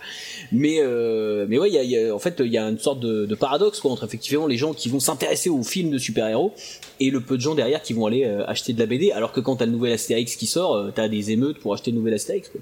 Toi, euh, parmi tous les films là qui sont sortis, euh, allez récemment ou allez on va même dire même des vieux films peut-être plus plus anciens des années 90 ou même avant, il y a des films de tirés de comics qui t'ont qui t'ont plu, qui t'ont marqué? Il euh, y en a plein. Après, tu vois, euh, pour moi, l'une des meilleures adaptations, et ça paraît toujours un peu chelou aux gens, c'est euh, le film des Tortues Ninja de 1990. Mm. Parce que j'ai grandi devant, donc je pense qu'il y a une partie nostalgie, tout ça et tout. Euh, mais parce que c'est vraiment une très bonne adaptation, c'est-à-dire que tu prends le tout premier numéro dessiné en 84 par Eastman et Lurd, et c'est quasiment l'histoire du film, enfin avec quelques rajouts il y a, avec des numéros suivants, mais euh, sur une histoire de base qui fait 40 pages, le, le film est hyper fidèle à, à l'esprit et, et, hyper mature, etc. Et c'est assez étonnant pour un film indé qui a d'ailleurs été un des films indés les plus rentables à l'époque. Et euh, mmh. il y a toute une histoire intéressante autour de ce film avec les, les, les marionnettes de Jim Henson, etc. Euh, dans les autres trucs qui m'ont marqué peut-être un peu plus récents, alors il y a tous les films de Zack Snyder, moi je suis un gros fan de Snyder, donc euh, son Watchmen, son euh, BVS, son Man of Steel, etc. Il y a, je sais qu'il y a du débat autour de ça, mais Zack Snyder c'est un mec qui a une vraie vision et qui sait transposer du comics à l'écran. Après, mm -hmm. on peut dire euh, il y, a, y, a, aussi des idéologies derrière auxquelles j'adhère pas forcément parce qu'il y a aussi parfois une imagerie un peu politique et tout, mais c'est pas parce que t'es pas d'accord avec euh, la vision politique de quelqu'un, bah tu vois, on, on, peut rentrer dans le débat l'homme et l'artiste, mais Bon, il, il a tué personne encore Zack Snyder mais euh, ouais. ouais. voilà donc euh, mais euh, au-delà de ça justement je trouve ça intéressant aussi bah, de voir que oui quelqu'un qui a peut-être un message politique derrière son œuvre, euh, bah, c'est pas pour ça que derrière tu peux pas apprécier euh, ce qu'il a créé parce qu'il a aussi une vision artistique. On va pas rentrer dans un débat derrière, mais euh, Ouais, ouais. euh, et puis euh, par exemple dans les films un peu sous cotés, il y a l'excellent Dread, je sais plus de quelle année, avec Karl Urban, tu vois. euh, qui est un très très bon film, une très bonne adaptation de Judge Dredd, mais qui est passé relativement sous les radars parce que peut-être les gens avaient un mauvais souvenir du film avec Stallone, qui est gentiment kitsch, même si moi je, je l'aime bien, il me fait marrer. mais euh, ce, ce, ce film Dread, il est vraiment très bon, donc si, si les gens ne l'ont pas vu, je, le- je leur conseille de le voir. Et dans les trucs plus récents, euh, dernièrement, je j'ai pas de j'ai pas eu de gros kiff. euh, Il y, y a plein de films sympas, tu vois. J'ai vu euh, Spider-Man Homecoming, il est il est sympa. euh, Bon, les Infinity War, Endgame, tout ça, ça m'a pas trop emballé. euh, je suis un peu, je suis un peu usé par la recette Marvel qui est quand même hyper répétitive. On va pas se mentir. Euh, mais euh, il y a euh, voilà de- de- des bons films, il y en a plein. euh, je pense qu'il faut savoir aussi trier un peu. Et c'est pas parce que le film a des défauts d'ailleurs qu'il est forcément mauvais. Hein. On peut aussi, euh, Oui. tu vois, je, je prends un film comme Justice League qui a été euh, défoncé puissance 10 000. Euh, moi, j'avais pas été le voir au ciné, faute de temps, tout ça, j'avais pas été le voir. Donc j'ai regardé chez moi. Et euh, je comprends la déception des gens parce que quand on dit Justice League, tu t'attends à un truc énorme. Mais après, le film en lui-même n'est pas plus mauvais que des tas de films Marvel. si tu prends, Là, pour le coup, euh, jusque-là, j'étais d'accord avec toi, mais t'as choisi Ouais. le mauvais exemple. J'ai fait le mauvais exemple. Écoute, fran- franchement, je, je, c'est pas du, moi je suis pas du tout un, un mec, euh, tu vois, en mode oui, euh, enfin je, je suis pas un anti Marvel ou un anti Disney, etc. hein, pas du tout. Euh, mais si tu prends euh, certains films comme euh, alors, Thor, The Dark World, des choses comme des films un peu secondaires, Ant-Man et la Guêpe, qui sont pas des films désagréables. Moi, Ant-Man et la Guêpe, j'ai été le voir au ciné. Franchement, j'ai pas trouvé ça naze. Tu vois, c'est un Ouais. film que tu regardes. C'est du- c'est ce qu'on appelle clairement du film popcorn. Tu, tu le regardes et après, euh, quand tu rentres chez toi, tu l'as un peu déjà oublié. Mais euh, Mais le popcorn c'est- était je, bon. je mettrais sur le, le même euh, niveau, par exemple, Aquaman ou des trucs comme ça, tu vois. Aquaman, c'est un mix entre Indiana Jones et un film de super-héros. Bon voilà, c'est un mix un peu chelou. Euh, euh, alors, les, les effets spéciaux, il y en a des bons comme des moins bons. Enfin, tu vois, c'est des films un, un peu un peu lambda aussi parce qu'ils du coup ils essayent de, de coller la, la recette du blockbuster qui fonctionne. Ouais. Euh, Justice League, pour moi, en tout cas, ne m'a pas déçu. Enfin, il m'a déçu parce que effectivement, tu t'attends à un grand spectacle, tu t'attends à un gros gros film. Mais après, est-ce que c'est un navet monstrueux en comparaison de plein d'autres films plutôt moyens qu'on a toute l'année? Si tu le regardes avec un peu de recul et que tu te dis, bah, j'en attends rien de spécial, si t'as- si t'es pas auto-hypé avant de le regarder, je trouve que c'est pas le pire truc que j'ai vu. Tu vois, j'ai vu des tas de films bien plus mauvais. Donc euh, voilà, c'est un exemple parmi tant d'autres. Mais euh, là, en fait, tu me demandais quel film j'aimais. Je suis en train de te parler de films qui sont pas très intéressants. mais euh, Mais alors c'est un truc que t'as as vaguement effleuré là juste avant. C'est vrai que les comics c'est pas que des super héros. Et et il y a eu aussi euh, des adaptations. Alors je sais pas si euh, remarque ce qu'on appelle super héros ou pas, mais par exemple 300 c'est aussi un comics à la base? Tout à fait, 300, Sin City de Frank Miller, Ouais, ça, voilà. ça a été adapté au ciné. Euh, Il y, a, il y a une quantité ah, au niveau des séries télé en ce moment avec Netflix, t'as Lock and Key, euh, t'as euh, t'as eu Deadly Class qui a été adapté en série télé. Enfin voilà, bon, après ça, ça peut retoucher parfois un peu au côté super pouvoir aussi, mais euh, Ouais. euh, ben voilà, c'est plus du super héros pur et dur. Euh, Il y a eu énormément d'adaptations en fait dernièrement. On en a bouffé. Bah, Walking Dead, c'est le meilleur exemple. C'est pas du super héros, c'est Ouais, du comics. vrai. Mais en fait, Mhm. c'est c'est pas récent. C'est-à-dire que le- la bande dessinée américaine, c'est comme si c'est comme si on résumait la, la bande dessinée franco-belge à Tintin et Astérix. Quoi. Ça n'a aucun sens de dire la bande dessinée américaine, c'est des super héros. Euh, la bande dessinée américaine, depuis qu'elle existe, a toujours traité de tas d'autres sujets, notamment à des époques où les super héros étaient un peu moins à la mode euh, dans les années 50, notamment à cause de la censure. Euh, tu vas voir arriver pas mal d'histoires de romance, pas mal d'histoires de cow-boys, de science-fiction un peu plus parce que bah euh, voilà les super héros avaient un petit peu perdu euh, de leur panache. À l'inverse avant l'application du comics code t'avais énormément de comics de crimes et d'horreur. Et donc euh, un Mm. jour euh, la censure est arrivée là-dedans. Et dit Eh, les gars ça suffit de décapiter des gens sur les couvertures on arrête tout. Euh, donc il y y a énormément de, de thèmes qui sont euh, et aujourd'hui t'as as énormément d'auteurs de science-fiction. T'as Rick Remender par exemple euh, qui fait des trucs excellents. Euh, voilà t'as as, des mecs comme Jeff Lemire qui font des super trucs. Enfin il y, a- il y a vraiment des tas d'auteurs de SF, notamment, je prends la SF euh, comme exemple parce que c'est un, cas euh, très parlant dans, le- dans la bande dessinée américaine. T'as énormément de séries qui ne parlent pas de super-héros et qui, à mon avis, auront droit d'ici quelques temps à des adaptations parce qu'en plus c'est relativement euh, des succès, tu vois, aussi euh, éditoriaux et c'est Mm. ça mérite d'être signalé quoi. Ouais, t'avais parlé aussi là, j'ai vu une. euh, Alors malheureusement, je connais pas trop là, mais t'avais parlé d'un comics aussi là sur ta chaîne qui est pas du tout du euh, du, du super héros. c'est plus. euh, Oh merde. oh, je crois que je vais pas m'en sortir. Tu vois de quoi je parle ou pas? Une, Oui, euh, bien entendu. Ah, merci. non, Bah, une, bien sûr, une, ce- euh, genre une, une jeune une jeune fille, une jeune femme là qui, qui fait des, des comics, euh, voilà, un peu feel good. jeune- euh. Euh, ah oui, j'ai parlé notamment de Jay. Alors j'ai, euh, ça devait être euh, Sarah Scribbles. Voilà. Sarah Scribbles. Ouais. Et puis j'avais aussi parlé, j'avais parlé de Giant Days aussi, qui était un bon exemple. D'ailleurs, j'ai pas cité ça, mais il y a aussi énormément de, bah, de BD un peu humoristiques. Donc euh, Sarah Scribbles, c'est du vraiment du, du strip. Hein, je veux dire, c'est des trucs en trois cases, en quatre cases, euh, sur même des fois un seul dessin sur une pleine page. Et, euh, et c'est un peu de la réflexion. Alors ça, ça parle aussi à, à- un petit peu à un niveau générationnel parce que c'est un peu la génération des gens qui ont une trentaine d'années aujourd'hui. Qui gardent leur passion de gamin mais qui doivent évoluer dans un monde d'adultes pas toujours rigolo.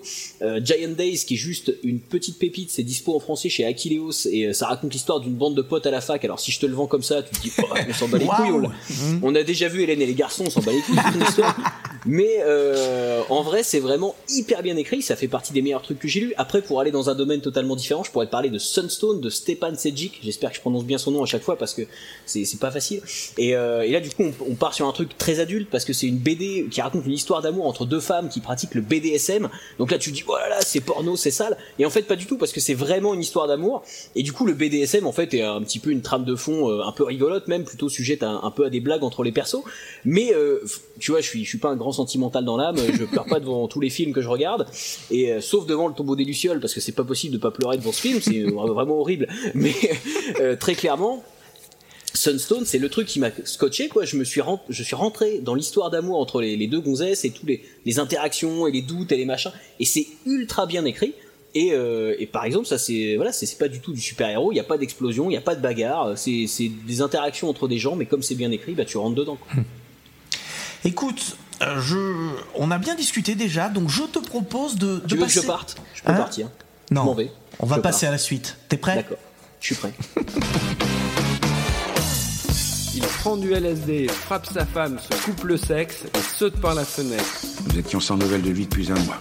Je comprends maintenant pourquoi. On va passer à, à l'info du mois dernier. On va balayer des petits faits d'actualité un petit peu étonnants, un petit peu drôles ou parfois euh, bizarres, qui se sont déroulés le mois dernier. Et il va falloir que tu nous donnes un petit peu celui qui t'a le plus marqué ou qui te fait le, le plus rire, enfin celui qui te touche le plus. Alors on va commencer par le premier fait d'actualité, qui a pour titre Mariage 2.0. Deux futurs mariés avaient passé le nouvel an chinois non loin de Wuhan. Mais euh, leur mariage était prévu quelques jours après. Mais impossible de le reporter car tout était déjà réservé. Ils ont donc décidé, pour protéger les invités d'une possible contamination, de réaliser leur mariage en visioconférence. Le soir du jour J, donc le 2 février, 110 invités sur 190 se sont quand même présentés euh, au mariage. Mais le plus surprenant euh, dans l'histoire, c'est que Joseph et Kang, eux, étaient installés dans une chambre quelques étages plus haut, dans le même hôtel où se déroulait la cérémonie. Ils ont donc sabré le champagne et porté un toast, fait un discours, le tout en direct devant leurs invités. Est-ce que c'est pas un petit peu euh, psychotique cette histoire Euh, ça fait, euh, ça fait. On est, des fois, quand euh, j'entends ces histoires-là, j'ai vraiment l'impression d'être dans un bouquin de Philippe Cadic, quoi. Tu vois, j'en parlais l'autre jour avec des potes, mais euh, notamment avec cette histoire de, je crois que c'est en Corée, je vais pas dire de conneries, mais où cette femme a, avec la, la VR, en fait, a, a été en contact avec sa fille décédée, tu vois. Ah ouais, j'ai entendu euh, aussi. ouais. c'est une histoire assez dingue. Et euh, tu vois, c'est très compliqué de juger tout ça. Et, et le, le droit à l'image après la mort, aujourd'hui, c'est une question qui se pose. Tu vois, il y a des acteurs, euh, Peter Cushing, par exemple, qui apparaît dans Star Wars après sa mort. Enfin, tu vois, il y a, y a tout un truc euh, assez intéressant à creuser là-dedans. Et, et ouais, on se croirait dans un bouquin de Philippe Cadic, quoi, où vraiment euh, tu, tu, tu parles aux morts, ou alors on congèle les gens avant qu'ils meurent, c'est pour les redécongeler 5 minutes pour leur parler. Enfin, des trucs un peu chelous, quoi. Et, et ouais, c'est vrai qu'on on est dans une société euh, qui est déjà un peu dans, un- qui a déjà un pied dans le, dans le cyberpunk, et des fois, ça fait un peu peur. c'est clair. Alors, un, un autre euh, petit fait d'actualité qui s'est passé le mois dernier, donc c'était le, le 3 février à, à la fête de l'école d'Escasoni au Canada. Et donc, un, un gâteau servi lors de l'événement contenait du cannabis et donc a causé plusieurs malaises parmi les parents et les enfants euh, qui participaient à l'événement. Donc, le gâteau a vraisemblablement été fourni par euh, un traiteur et la police cherche à déterminer s'il s'agit d'une erreur ou d'un acte volontaire. Ce que j'ai du mal à comprendre, c'est comment on peut faire une erreur de ce type-là hein Ah mince, j'ai mis trop de sucre. Non, ah mince, j'ai mis du cannabis. Bon, alors après, pour pondérer un petit peu ce que je viens de dire, le cannabis a été légalisé de manière thérapeutique il y a peu de temps au Canada. Mais bon, quand même, pour en mettre dans un, gâteau pour une fête d'école, euh, il y a quand même un truc, euh, un truc bizarre dans l'histoire. Non, mais l'erreur, c'est peut-être sur la commande. C'est-à-dire qu'il y a un mec qui avait commandé ça et il s'est trompé, il a filé le gâteau. euh, Tu vois, un mec qui a des problèmes de, de dos, par exemple. Tu vois, donc théra- au niveau thérapeutique, il a son ordonnance, il a le droit d'avoir son gâteau au ordonnance, cannabis. space cake. Ouais, voilà, ordonnance space cake. C'est quand même. euh, Non, ça te, ça te plaît ce qui est pas bien, les- c'est ce qui est bien, c'est que les enfants après font la sieste l'après-midi. dire, Au moins, t'es pas emmerdé. Tu sais, des fois, les ah, on veut pas dormir, on veut faire de la pâte à modeler. t'as- Hop, hop. Au lit, les enfants, c'est réglé. Ah, il y a de l'idée. C'était pas pareil quand même les tombolas avant. hein. Moi, Non, je- ça a changé, effectivement. Ça a changé. Je sais pas, pour- c'est peut-être mieux maintenant. hein. Faudrait leur demander. Faudrait leur demander. Actualité suivante, euh, que j'ai nommée la, la place du mort. Mercredi 26 février, un véhicule avait été laissé avec le moteur qui tournait devant une église de Los Angeles pendant que le chauffeur débarquait un corps. Bon, jusque-là tout va bien. Et un Ah oui, individu attends, qui. que- je je m'excuse de, de t'interrompre. Débarquer un corps, ça c'est débarque c'est logique. corps, voilà, tout simplement. C'est quoi C'est un corbillard C'était. Alors, ils emploient le terme SUV. Ah ouais, d'accord. Donc, j'imagine qu'ils ont fait avec les moyens du bord. Il y a peut-être un problème, mais dans tous les cas, voilà, il a ramené le, le corps du, du malheureux dans l'église, euh, certainement pour une cérémonie euh, à la suite. Mais un individu mal intentionné qui passait par là euh, a volé la voiture sans se rendre compte qu'il y avait un deuxième cadavre à l'intérieur. Donc, bon, ok, hein, ça peut arriver. Et ce qui est assez improbable, c'est que la police, lors, pour, mener son enquête, a publié un message sur Twitter en invitant le suspect à restituer le corps du défunt. Et donc, euh, ce que le suspect n'a pas fait, évidemment. Mais il a finalement été arrêté jeudi matin après une course-poursuite hein, qui s'est terminée par un accident sur l'autoroute en rentrant en collision avec un autre véhicule, avec le corps encore dans la voiture. Oh putain, ouais. Donc, voilà, euh, on est quand même sur des. Je dirais que sur un mélange un petit peu glauque, un petit peu quand même. euh, à la mode, on utilise les réseaux sociaux pour faire des enquêtes, c'est bien, c'est bien. c'est bien. S'il vous plaît, monsieur, rendez le cadavre. C'est bizarre, je te dis, c'est bizarre. Ouais. Qu'est-ce que t'en penses, Chris? Écoute, euh, j'ai envie de te dire qu'il y a des gens qui ont pas de bol dans la vie. Tu vois, le mec s'est dit je vais chourave une caisse et il y a un mort dans la caisse. Tu vois, c'est un peu comme si tu chouraves une caisse et dedans il y a des gosses. Tu vois, c'est un peu le, tu sais, ça peut faire un bon début de pitch de film. D'ailleurs, franchement, il y a un bon film à faire avec ça. Ouais, c'est pas Mais, mal, c'est euh, Ouais, ouais, mais euh, franchement, non, je, ouais, le mec a mal visé, quoi. Voilà. Après, en même temps, voler un corbillard, faut avouer que c'est pas non plus, parce qu'on peut supposer quand même que pour qu'il y ait deux corps dans la voiture, soit Ouais. c'est un corbillard, soit c'est la voiture euh, d'Émile Louis. Alors, hein. ce qui est, ce qui est c'est. bah, une chance sur deux, quoi. Je veux dire. euh, Donc il y a quand même un moment où tu te dis bon, il y a deux corps dans la bagnole. euh, soit le mec qui avait la bagnole à l'origine n'était pas clair non plus, soit c'est un corbillard. J'espère. hein, euh. Alors, ils emploient quand même le terme SUV. Alors, est-ce qu'il y a des SUV corbillards? Bonne question. Mais il y a peut-être un truc à creuser. Non mais c'est ch- c'est chelou SUV, ça veut dire quoi? Les mecs ils ont mis les deux cadavres à l'arrière comme ça? Hop, Mais ouais, hop. si. Rendez-vous à l'église? Non. Je, je ne sais pas. le mec, le mec du SUV, il était au courant. Bonjour, je viens pour la, la course. Ouais, bah tenez, c'est deux cadavres. Ah, merci. Ouais. Ah, c'est un peu louche quand même. Alors, le dernier fait d'actualité, et, et pas des moindres, que j'ai euh, humblement nommé récidive du serial pisseur. Alors, pourquoi ce titre hein? On se pose tous la question. Le 2 février, hein, au hameau de Mériadec, dans le Morbihan, une personne a déposé des dizaines et des dizaines de bouteilles d'urine sur un parking. Ce qu'il faut savoir, c'est que début décembre, il y avait déjà eu 54 bouteilles qui étaient retrouvées, hein, soit environ à peu près 70 litres d'urine, et que ça, ça fait quand même plusieurs fois que ça se manifeste, et les gens se posent des questions. Les- Alors, la police, a- il y a plusieurs pistes. Ah, j'imagine. Donc, une première piste, ce serait que c'est quelqu'un qui n'a pas accès à des sanitaires. Hmm. Donc, il les dépose là parce qu'il sait pas où les mettre. Ouais. Peut-être. Hmm. Mais Et l'autre piste, ce serait que l'autre piste, l'autre piste, ce serait que c'est peut-être un, un routier. voilà, aussi sérieusement que ça puisse être. Mais les gens sont quand même bizarres. hein, je- t'as t'as une explication, toi, Chris? Écoute, euh, j'ai envie de dire que c'est plutôt rassurant de ne pas avoir d'explication face à cette situation. Parce que c'est le plus inquiétant, c'est d'avoir un truc logique de dire, bah bien sûr, c'est évident, tu pisses dans 54 bouteilles puis tu les déposes là. Enfin, je veux dire, tu peux, Qui ne pisse pas dans des bouteilles Hmm. Non, franchement, c'est là, oui, oh, là, on, on a quand même. Mais il y a- en fait, si si tu, ce que j'adore faire, malheureusement, j'ai pas que ça à foutre dans la vie, euh, parce que bon, j'ai quand même euh, une occupation. Euh, c'est euh, si tu, tu fais un petit peu le tour de la presse locale, des faits divers de la presse locale, et des histoires de dingue, puissance 10 000, en France, on en a quand même beaucoup. Hein, je veux dire, tu vas un peu dans la campagne profonde. Hein, je, viens de Normandie, donc je sais ce que c'est. Hein, euh, pas facile tous les jours. Et euh, franchement, des, anecdotes comme ça, il y en a plein. Et c'est la quatrième dimension. Genre les mecs qui écrivent X Files, ils, viennent faire un week-end en Normandie. Ils ont deux saisons. Ils ont deux saisons d'avance, les gars, tu vois. Donc, euh, franchement, ouais, mais ça, en fait, ça m'étonne même plus. C'est-à-dire que tu dis, ouais, ouais, le mec a pissé dans des bouteilles, il les dépose là, au calme, et alors? Et alors? Euh, Mais 60, 75, 54, t'as dit? 60, Alors, 54 c'était en décembre. Là, c'était, je dirais, du, 30. du même ordre de grandeur. Ouais, hein. d'accord. On était sur le même ordre de grandeur. Il n'y a pas eu les chiffres exacts. Mais il suffirait pas de faire un test ADN Ça marche pas avec la pisse Et je sais, bah, je pense.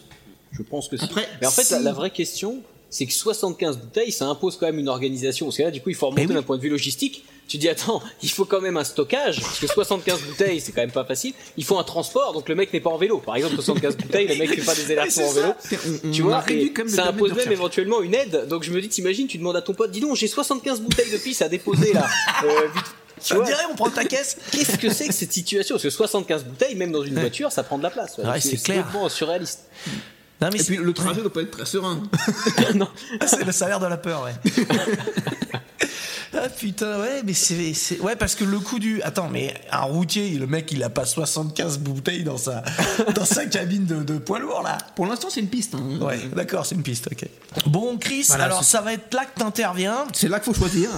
Laquelle, pour toi, est l'info du mois, quoi? Plutôt le bah, mariage, sans, plutôt sans le aucun doute les, sans aucun doute les bouteilles de pisse. Moi, je veux dire, je vote direct, je vote direct pour les bouteilles de pisse. C'est tellement magique. Je veux dire, qui ne rêve pas un jour de se réveiller, t'imagines, t'ouvres ta fenêtre et tu vois 75 bouteilles de pisse alignées sur le trottoir comme ça devant chez toi. Mais je veux dire, je, je, je, je vote oui tout de suite. Ouais, ah, c'est vrai que c'est. c'est- Puis ce que j'aime bien dans celle-là, c'est qu'il y a un mystère. Oui, exact, exact. Tu vois Il y a ce, ce côté un Mais peu. alors- euh, Moi, ce que j'ai envie aussi, enfin, là où je m'imagine un petit peu, c'est au début, ils savaient pas ce que c'était. Les mecs sont arrivés, ils ont dit Qu'est-ce que c'est que ce bordel? Donc, il y en a obligatoirement un qui a pris une bouteille, qui l'a ouvert. Ah, c'est de la pisse. non, mais c'est improbable, c'est improbable. Ouais, c'est le, le, le- Comment t'as appelé ça? C'était pas mal. Le serial pisser. Le serial pisseur, ouais. ouais, ouais, Et faudrait- Affaire à suivre, j'ai envie de dire.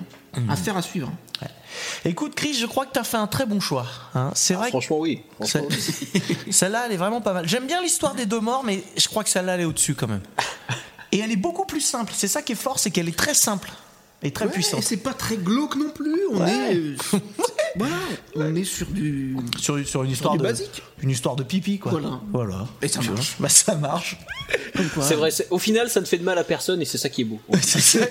personne n'est blessé, personne n'est malheureux, il y a juste des bouteilles de pisse au bord de la route. qu'est-ce que bon, qu'est-ce qu'on va. voilà. Hein c'est pas très très grave. Ben. Bon, allez, passons à la suite. Ok, puisque je vois qu'on peut pas discuter, on va faire un duel.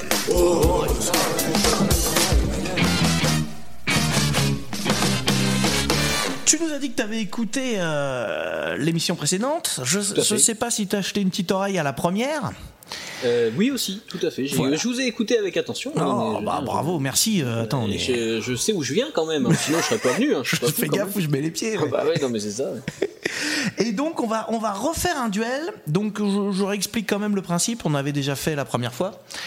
Euh, on va choisir. Alors ça peut être la dernière fois c'était deux personnes, deux situations, deux événements, etc. Et donc on va discuter un petit peu de ces deux événements pour à la fin voter et choisir bah, le meilleur. D'accord? Alors on a évidemment la règle principale, c'est qu'on n'a pas le droit de se débiner. Hein et, et comme on est trois, et bah écoute, c'est parfait. euh, Il y aura un vainqueur, forcément. Très bien. D'accord? Donc, la question, c'est quel est le plus grand problème des comics D'accord? Donc là, en fait, tout à l'heure, je disais le meilleur, mais là, il va falloir voter pour le pire. Ok? Et donc, on va avoir le choix. Alors, peut-être que les termes sont pas bien choisis, mais bon, on va, on va les, les- les expliquer et en discuter. Donc, comme ça, on pourra, on pourra bien se mettre d'accord. Le statu quo ou la continuité? Qui sont deux choses différentes. hein. J'interdis qu'on dise que c'est la même chose.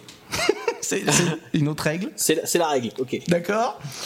On va commencer un petit peu à décrire ce que c'est. Est-ce que tu, toi, ça te parle Si je dis ces termes-là, tu, tu vois de Ah quoi on ouais, parle, non, je, je, je, pense que ce sont deux termes bien choisis et c'est très intéressant comme, euh, comme question en plus. Je, franchement, je regrette pas d'être venu. hein. Eh ben, je, me suis dit, je, vais, eh, je me suis dit, je vais me faire chier et tout, ça va être nul. Eh, Ouais. les mecs, franchement, bravo. Tu vois, c'est une bonne nouvelle. Bon. Ouais, franchement. ouais.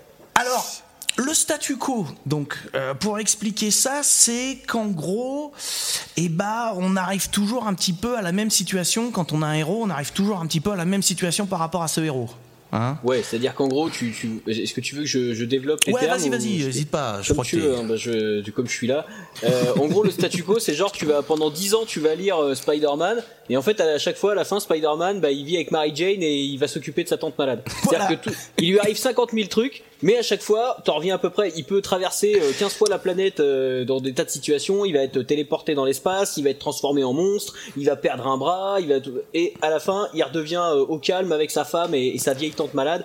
Et euh, bon, c'est plus c'est plus toujours vrai aujourd'hui, mais pendant très longtemps, ça a été le cas. Et euh, ouais, en, en gros, on en revient toujours au même. Et il n'y a pas vraiment de mort. Et si quelqu'un meurt, il revient. Enfin, Ouais. on, on arrive toujours à une situation initiale. C'est ça. Le truc, c'est qu'il y y a un côté pour vendre un petit peu. C'est-à-dire qu'effectivement, euh, je crois que tu disais, Spider-Man, c'est le, meilleur exemple. C'est vraiment, ça s'adresse, tu vois, le côté euh, lycéen, un peu paumé, euh, euh, qui a du mal avec, euh, avec ses copines et qui en même temps a, a le. Alors, c'est pas un père, mais bon, avec euh, Tante May, qui est un peu euh, une figure. euh, Ouais, voilà. la figure de sa famille, tout simplement. Ouais, voilà, c'est ça. toujours- Merci. Je trouvais pas toujours- Donc voilà, et donc il y a Euh. cette espèce d'essence un peu du personnage qui force à revenir dessus et qui empêche de, de- de l'évolution, quoi. Euh, complè- ouais, c'est un peu ça le problème. Enfin, après, il y a eu des, des tentatives. Hein. Spider-Man, il a aussi été marié, il est devenu chef d'entreprise, ainsi de suite. Enfin, il y a eu, il y a eu des évolutions, mais en fait, euh, au bout de ça, au bout de deux ans, trois ans, quatre ans, il y a toujours un méga crossover, un méga Ouais. événement à la mort moelle qui fait que paf, on fait demi-tour et on en revient un peu au Peter Parker d'origine. Alors même s'il y a toujours des petites variations, mais euh, on reviendra toujours à ce personnage un peu coincé avec les filles, euh, qui doit s'occuper de sa vieille tante malade, Ouais. qui est pas trop à l'aise en société, qui doit cacher son identité secrète. Alors bien sûr, euh, ceux qui lisent Spider-Man depuis 30 ans me citeront un milliard de contre-exemples, mais ça reste quand même l'image. Et, et d'ailleurs, la meilleure preuve de tout ça, c'est quoi? C'est que quand ils réadaptent Spider-Man au cinéma dans le MCU, ils vont pas chercher un Peter Parker Ouais. de 30 ans, Non. ils vont pas chercher Miles Morales, le Ultimate Spider-Man, ils vont chercher un Peter Parker adolescent qui a des histoires d'adolescent avec sa tante, enfin voilà, même si c'est un peu mis au goût du jour et un peu moins vieillot, ils vont chercher cet archétype-là de Peter Parker parce que tout le monde le connaît. Quoi. Mais dans un sens, Miles Morales, c'est un peu, euh, c'est un peu le personnage pour permettre à Peter Parker de vieillir. Tu vois ce que je veux Complètement. dire On garde, un, on garde un, un jeune Spider-Man qui a les mêmes problèmes, et puis comme ça, Peter Parker, il peut vieillir, et puis voilà, on a Miles Morales, quoi. Ouais, ouais, complètement. C'est de la transi. Enfin, disons qu'il il déplace le problème sur un autre perso, mais ça permet toujours de parler au, et ça permet toujours de parler au lecteur adolescent. Quoi. Il faut toujours qu'il y ait quelqu'un pour viser un peu le public ado. Alors, le- les problèmes là-dedans, il y a aussi un truc, euh, c'est par exemple les fins de d'arc qui sont bâclées ou un peu gâchées, on va dire, pour revenir sur ce statu quo, quoi. Ouais, et c'est encore plus visible sur les séries secondaires. Euh, J'ai pas mal d'exemples. Souvent les séries Deadpool, tu vois, Deadpool c'est une série qui est un peu à part chez Marvel parce qu'elle marche souvent un peu en, autonomie, comme le perso est un peu barré, il est un peu voilà dans son truc. Et, et généralement, quand il y a un gros event qui vient tout perturber, et ben la série en cours chez Deadpool, si les auteurs ils avaient mis des trucs en place, bah il faut tout bâcler et se dépêcher de fermer tout ça parce que dans un mois on repart à zéro, enfin plus ou moins à zéro. Hmm. Enfin, alors l'avantage de Deadpool c'est qu'il peut dire, hey, moi je repars pas à zéro parce que je me souviens de ce qui se passait avant parce que le mec a conscience d'être dans une BD, tu vois, donc t'as toujours des, petites euh, vrilles un peu comme ça. Mais euh, ouais, il y a beaucoup de séries malheureusement qui sont parfois un peu bâclées, surtout dans les séries secondaires parce que bah les grosses séries Avengers, X-Men, etc. mènent la danse et on va donc euh, forcer les autres les autres auteurs à un petit peu accélérer le pas pour pour coller au gros mouvement quoi. pour pallier un peu à ce problème, ils ont créé les univers parallèles. Mais moi, je trouve que c'est un peu une fausse solution. Euh, bon, car déjà, ça, ça fout un bordel euh, énorme dans les histoires. Et en plus, souvent, euh, dans l'univers parallèle, il faut connaître la version originale pour comprendre l'univers parallèle. Tu vois ce que je veux dire? Ouais, c'est souvent, ah, c'est souvent vrai. Il y a quelques contre-exemples. Tu prends l'univers Ultimate, ça te permettait d'avoir vraiment une porte d'entrée, euh, tu vois, qui était euh, quasiment neutre, même si après euh, ils ont tout remélangé, donc maintenant c'est plus vrai. Mais euh, ouais, en fait, c'est, pour essayer de créer des solutions à des problèmes qui en fait génèrent d'autres problèmes, parce que clairement, euh, au début, ça apporte une solution, et puis ça permet à de nouveaux lecteurs peut-être de rentrer par une porte un peu dérobée. J'ai parlé récemment de l'univers 2099, c'est un peu ça. C'est genre, tu reprends un peu à zéro avec des personnages qui te rappellent d'autres personnages, mais euh, tu, tu commences par le début. Sauf que bah en fait, passer 15-20 numéros, bah les, les problèmes que tu connais dans les séries euh, classiques se en fait euh, se déplacent vers les séries euh, des univers parallèles et tu n'en sors jamais. Et ça permet aussi de te faire rencontrer les univers parallèles avec des méga crossovers où tout le monde se fout sur la gueule. Donc euh, c'est euh, c'est c'est aussi un gros argument commercial hein, euh, les Ouais. univers parallèles faut pas l'oublier. Même si ça a aussi donné naissance à des tas d'histoires super intéressantes hein, c'est comme le voyage dans le temps. Enfin moi je dis, je dis souvent que le voyage dans le temps euh, scénaristiquement il y a deux solutions, soit c'est un super pitch de départ, soit c'est quand t'as plus d'idées, tu utilises le voyage dans le temps, tu vois. Enfin, c'est les- il n'y a pas d'entre deux, quoi. Le voyage dans le temps, c'est les deux extrêmes, quoi. Soit c'est genre Terminator, c'est un super pitch de départ, soit c'est genre les Tortues Ninja 3, et là t'es vraiment dans la merde. Donc, euh, et tu vois, tu, tu vas en, et je pense qu'on va voyager dans le temps pour effacer le moment où tu as toussé.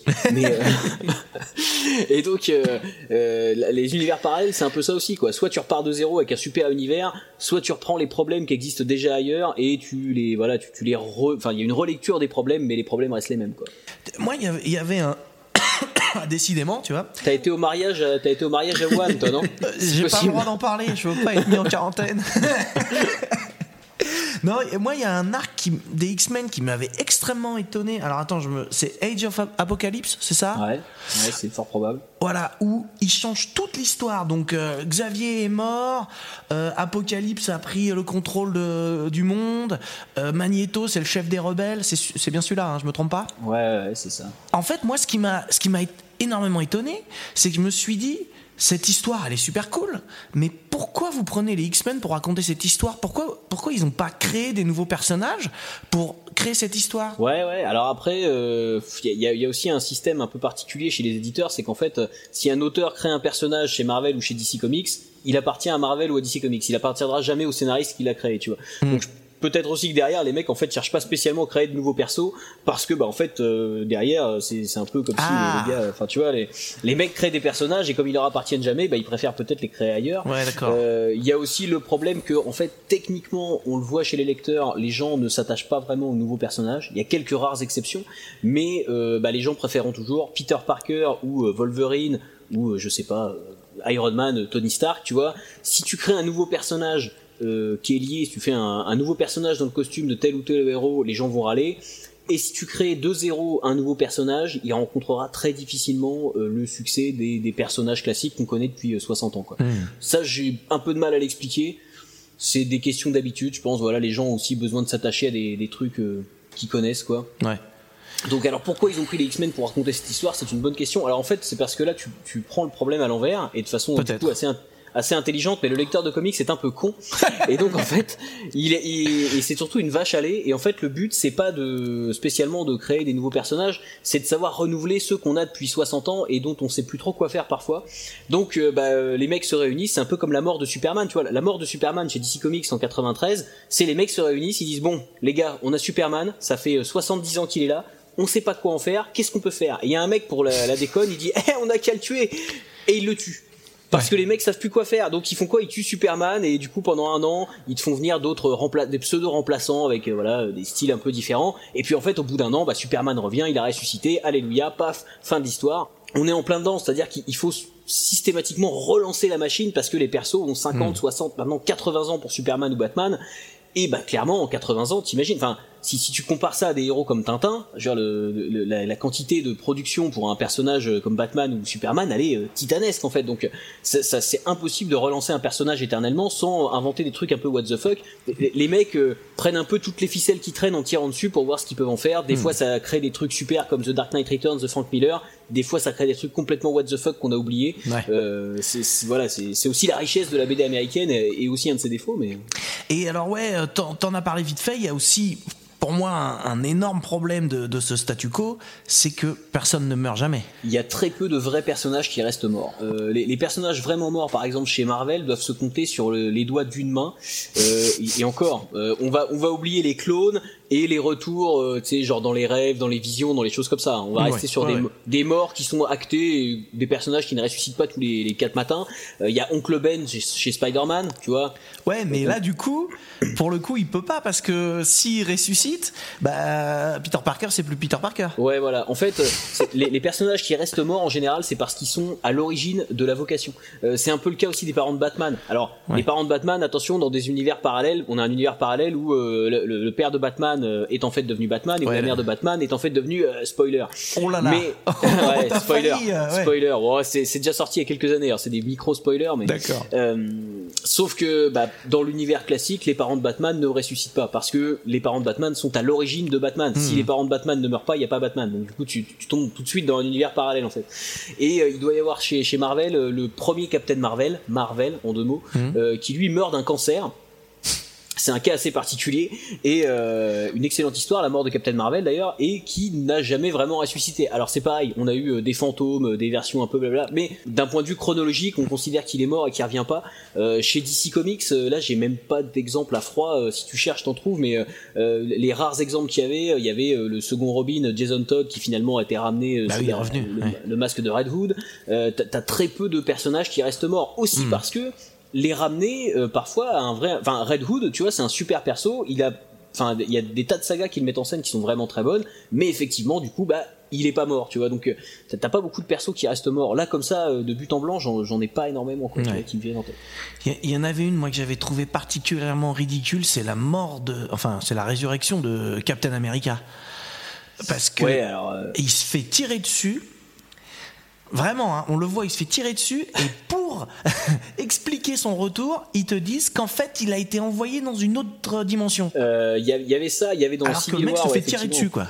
Où, euh, et dans Civil War, il meurt effectivement. Et euh, après, on, on dit ouais, mais bon, c'était un stratagème ou des choses. Tu sais, après, dans, dans les comics, c'est toujours ça. C'est genre non, mais on voulait faire croire qu'il était mort parce que c'est un peu comme dans les les, les, les, les- les séries un peu à deux balles, tu vois, ou des trucs comme ça.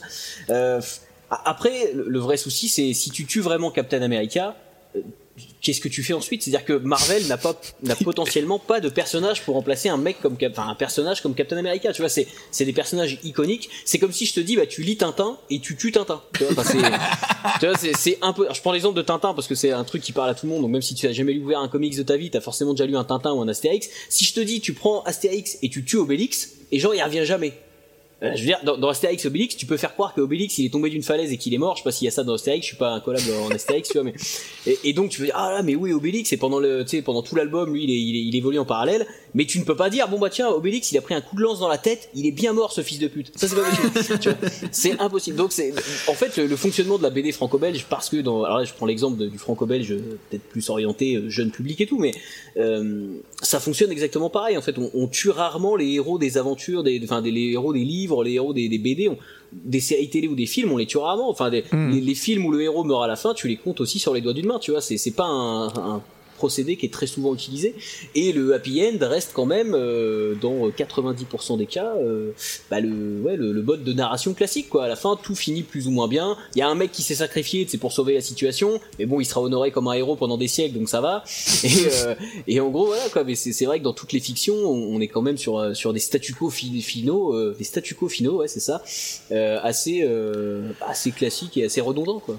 Au regard de, tout ça, moi je vais parler un petit peu de ce qui me plaît moi dans le comics, et je pense qui, qui m'empêche de voir des problèmes dans ce que vous citez, c'est que moi ce que j'aime dans le comics, c'est voir un héros ou des héros que, que j'aime bien évoluer sur une situation particulière, dans un environnement particulier, ou à une époque particulière aussi, parce que on voit bien que les super-héros, euh, depuis 50 ans, euh, bon, c'est toujours plus ou moins les mêmes, et à chaque fois, ils côtoient des problèmes, dirais plus ou moins de société, hein, parce que les, les, les récits évoluent, mais c'est toujours le même personnage, en fait, qui côtoie ces problèmes-là.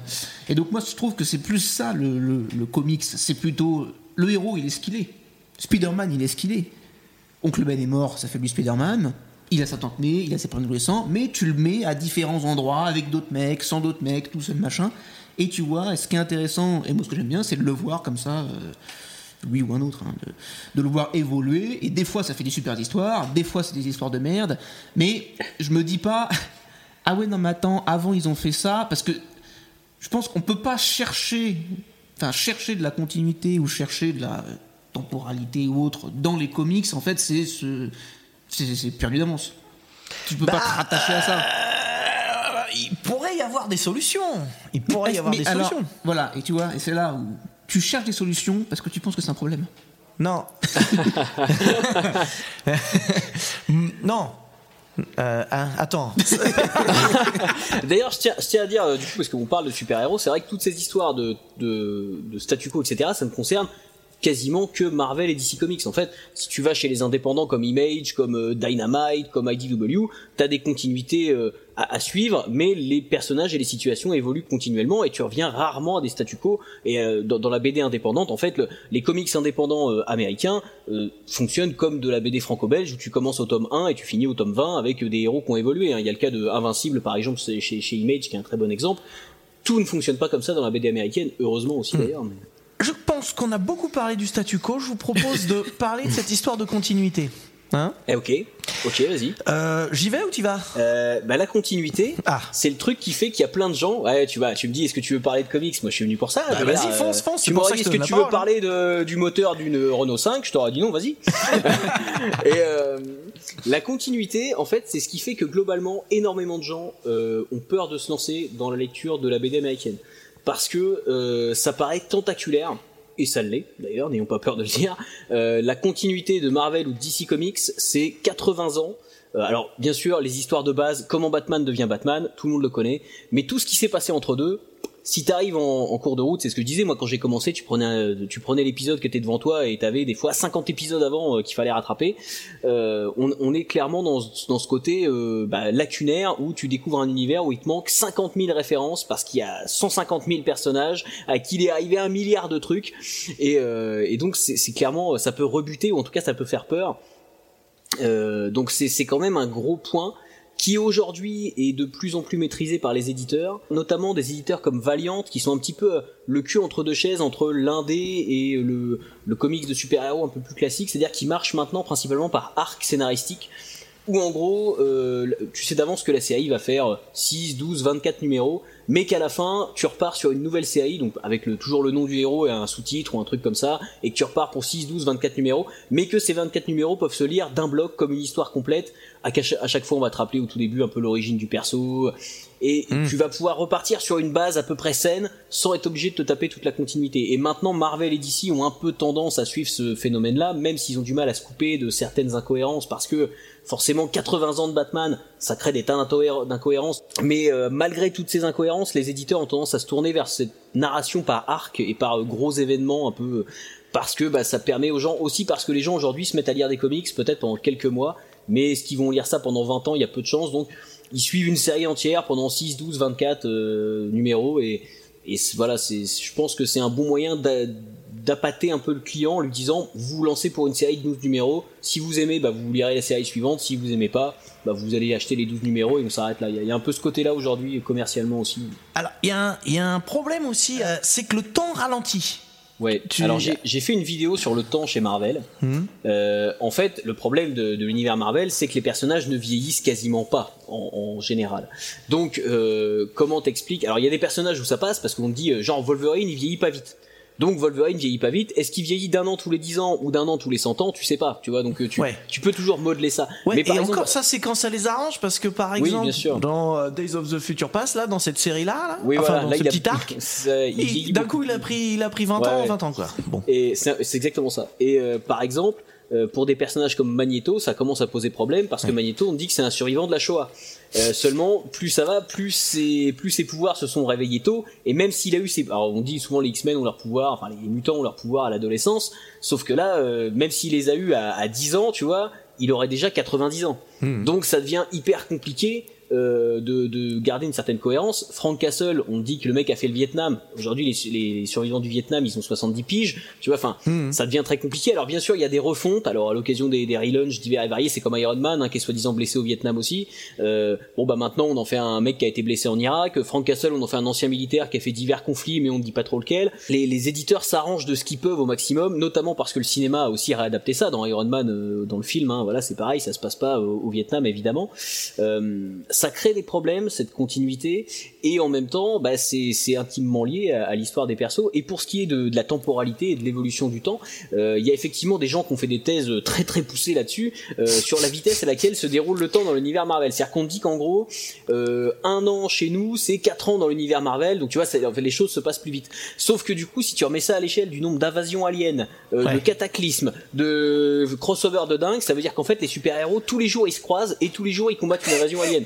Moi, j'aimerais pas habiter dans le New York de Marvel Comics parce que genre tu sors de chez toi, il y a des et dès que tu sors de chez toi, t'as des emmerdes quoi. C'est pas la peine d'acheter une bagnole. Tous les jours, il y a un vaisseau spatial qui s'écrase dessus. Enfin, tu vois, c'est- vraiment de la merde.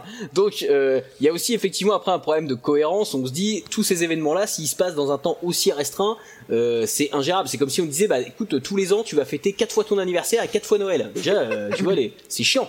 Donc, euh, et puis tu vas payer quatre fois tes impôts toute l'année. Enfin, je veux dire, c'est c'est quand même très très compliqué. Donc, euh, il faut remettre ça à l'échelle en plus d'un monde entier qui se veut cohérent, c'est impossible. Mais bon, voilà, c'est comme ça que les mecs essayent d'expliquer. En fait, en vrai, je crois qu'il n'y a pas d'explication et que c'est parce qu'on essaye de trop rationaliser euh, du divertissement. En fait, hein. je crois que c'est un peu ça. Ouais, alors le problème c'est qu'il y a quand même des incohérences, des trucs chelous. Euh, les Robins de Batman, ça devient compliqué là de comprendre parce qu'en gros, ce qui se passe chez DC, c'est que tous les, alors je sais plus si tous les tous les 10 ans, ils, ils écrasent leur univers, ils re, Ouais, en gros, là, ils en sont arrivés un peu à ça. Alors, c'est pas spécialement une règle qu'ils ont forcément établie, mais Ouais. effectivement, en gros, là, on est à peu près à tous les 10 ans, une sorte de, de relaunch, reboot. Alors, c'est euh, la différence entre relaunch et reboot est un peu compliquée. Relaunch, on relance une série au numéro 1, mais on n'oublie pas forcément ce qui s'est passé avant. Reboot, on repart vraiment de zéro. Hmm. Alors, par exemple, quand ils ont fait New 52, euh, pour euh, 90% des persos, c'était un, un reboot à zéro, mais pour un personnage comme Batman, c'est plutôt un relaunch parce qu'il y a plein d'éléments euh, passés qui sont restés. Par exemple, ses anciens Robin, etc., étaient toujours euh, les anciens Robin. Donc, euh, bon, et puis bon, par contre, bah, genre tout ce qui s'était passé avant, c'était passé en 5 ans. Donc en 5 ans, il avait usé trois Robin, tu vois. Enfin, il y a, il y a- il y a des trucs, voilà, il y a, il il y a des trucs un peu incohérents. Euh, effectivement, en tant que lecteur de comics, il faut l'accepter. Je crois qu'il n'y a pas d'autre choix. Tu vois, tu peux débattre des heures de ça, t'as t'as pas trop d'autre choix que de l'accepter.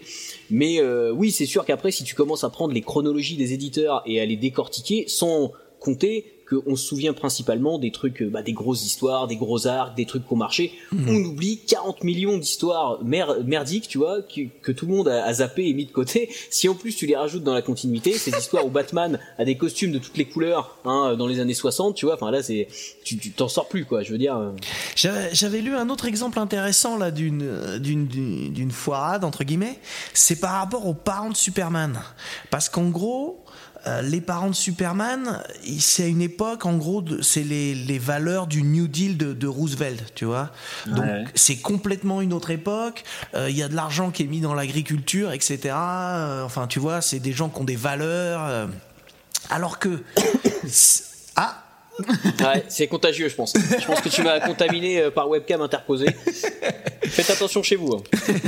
hein. Ouais, je disais donc voilà, donc les valeurs de l'époque de Roosevelt. Alors qu'aujourd'hui, euh, des agriculteurs aux États-Unis, c'est la galère totale. Les mecs, euh, ils se seraient sûrement fait euh, euh, arnaquer par des banques, ils auraient été banqueroutes, ils auraient été virés de chez eux. Et en plus, la plupart, bon, après, chacun voit midi sa porte, mais la plupart de ces gens-là, ils ont plus du tout les mêmes valeurs qu'à l'époque. C'est plutôt des gens qui vont voter Trump ou des choses comme ça, qui sont des, des, des valeurs complètement à l'opposé de ce qu'enseignent les parents de, Superman euh, au, au petit Superman. Et donc, quand on essaie de replacer les parents de Superman dans, une euh, temporalité, euh, si euh, Superman il a, euh, alors je sais pas quel âge il a, 25 ans, euh, 30 ans aujourd'hui, bah on se rend compte que ses parents c'est pas les mêmes quoi.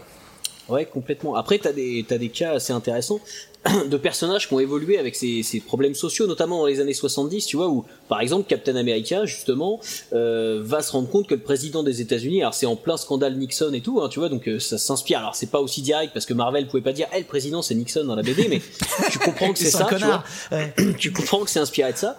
Et en gros, euh, bah, Captain America, il est dégoûté par le président des États-Unis, il décide de quitter son rôle de Captain America pour devenir un autre personnage. Il va quitter son costume. Il y a une symbolique très forte quand tu sais que le perso a été créé pour libérer le monde des nazis et tout. Enfin, y a, donc il y, a des prises de conscience comme ça euh, qui aujourd'hui sont peut-être un peu moins directes parce qu'il y a aussi tout un aspect commercial que les mecs peuvent plus ignorer mais euh, il y a enfin voilà il y a, y a, des tas d'évolutions comme ça. Effectivement après d'un point de vue réaliste euh, il y, y, a des tas de choses qui, qui, de toute façon ne marchent pas parce qu'on est dans de la fiction. Euh, c'est un peu comme quand les gens m'expliquent non mais ça dans Transformers c'est pas réaliste. En même temps c'est des robots qui se transforment en voiture. Donc il y a un moment c'est sûr que oui effectivement il y a un moment on a quitté le domaine du réalisme. Euh, donc là c'est un, un peu la même chose. Effectivement c'est sûr que d'un point de vue euh, comportemental il y a des tas de personnages qui sont à côté de la plaque alors l'adaptation euh, avec, avec le temps c'est hyper compliqué il y a des histoires très intéressante là-dessus. Si tu prends euh, Superman Red Son, c'est la, enfin c'est c'est un c'est un what if. en gros, c'est un Elseworld chez DC Comics où euh, on imagine que Superman, au lieu d'atterrir bah, dans le Kansas et d'être élevé par des gentils Américains, il atterrit en ex-URSS et il est élevé euh, bah, par le régime communiste. Tu vois, donc est-ce que cette personne va être la même? Est-ce qu'il va avoir les mêmes valeurs? Est-ce qu'il va bah, oublier le régime communiste pour devenir le héros de toute la planète comme le Superman classique?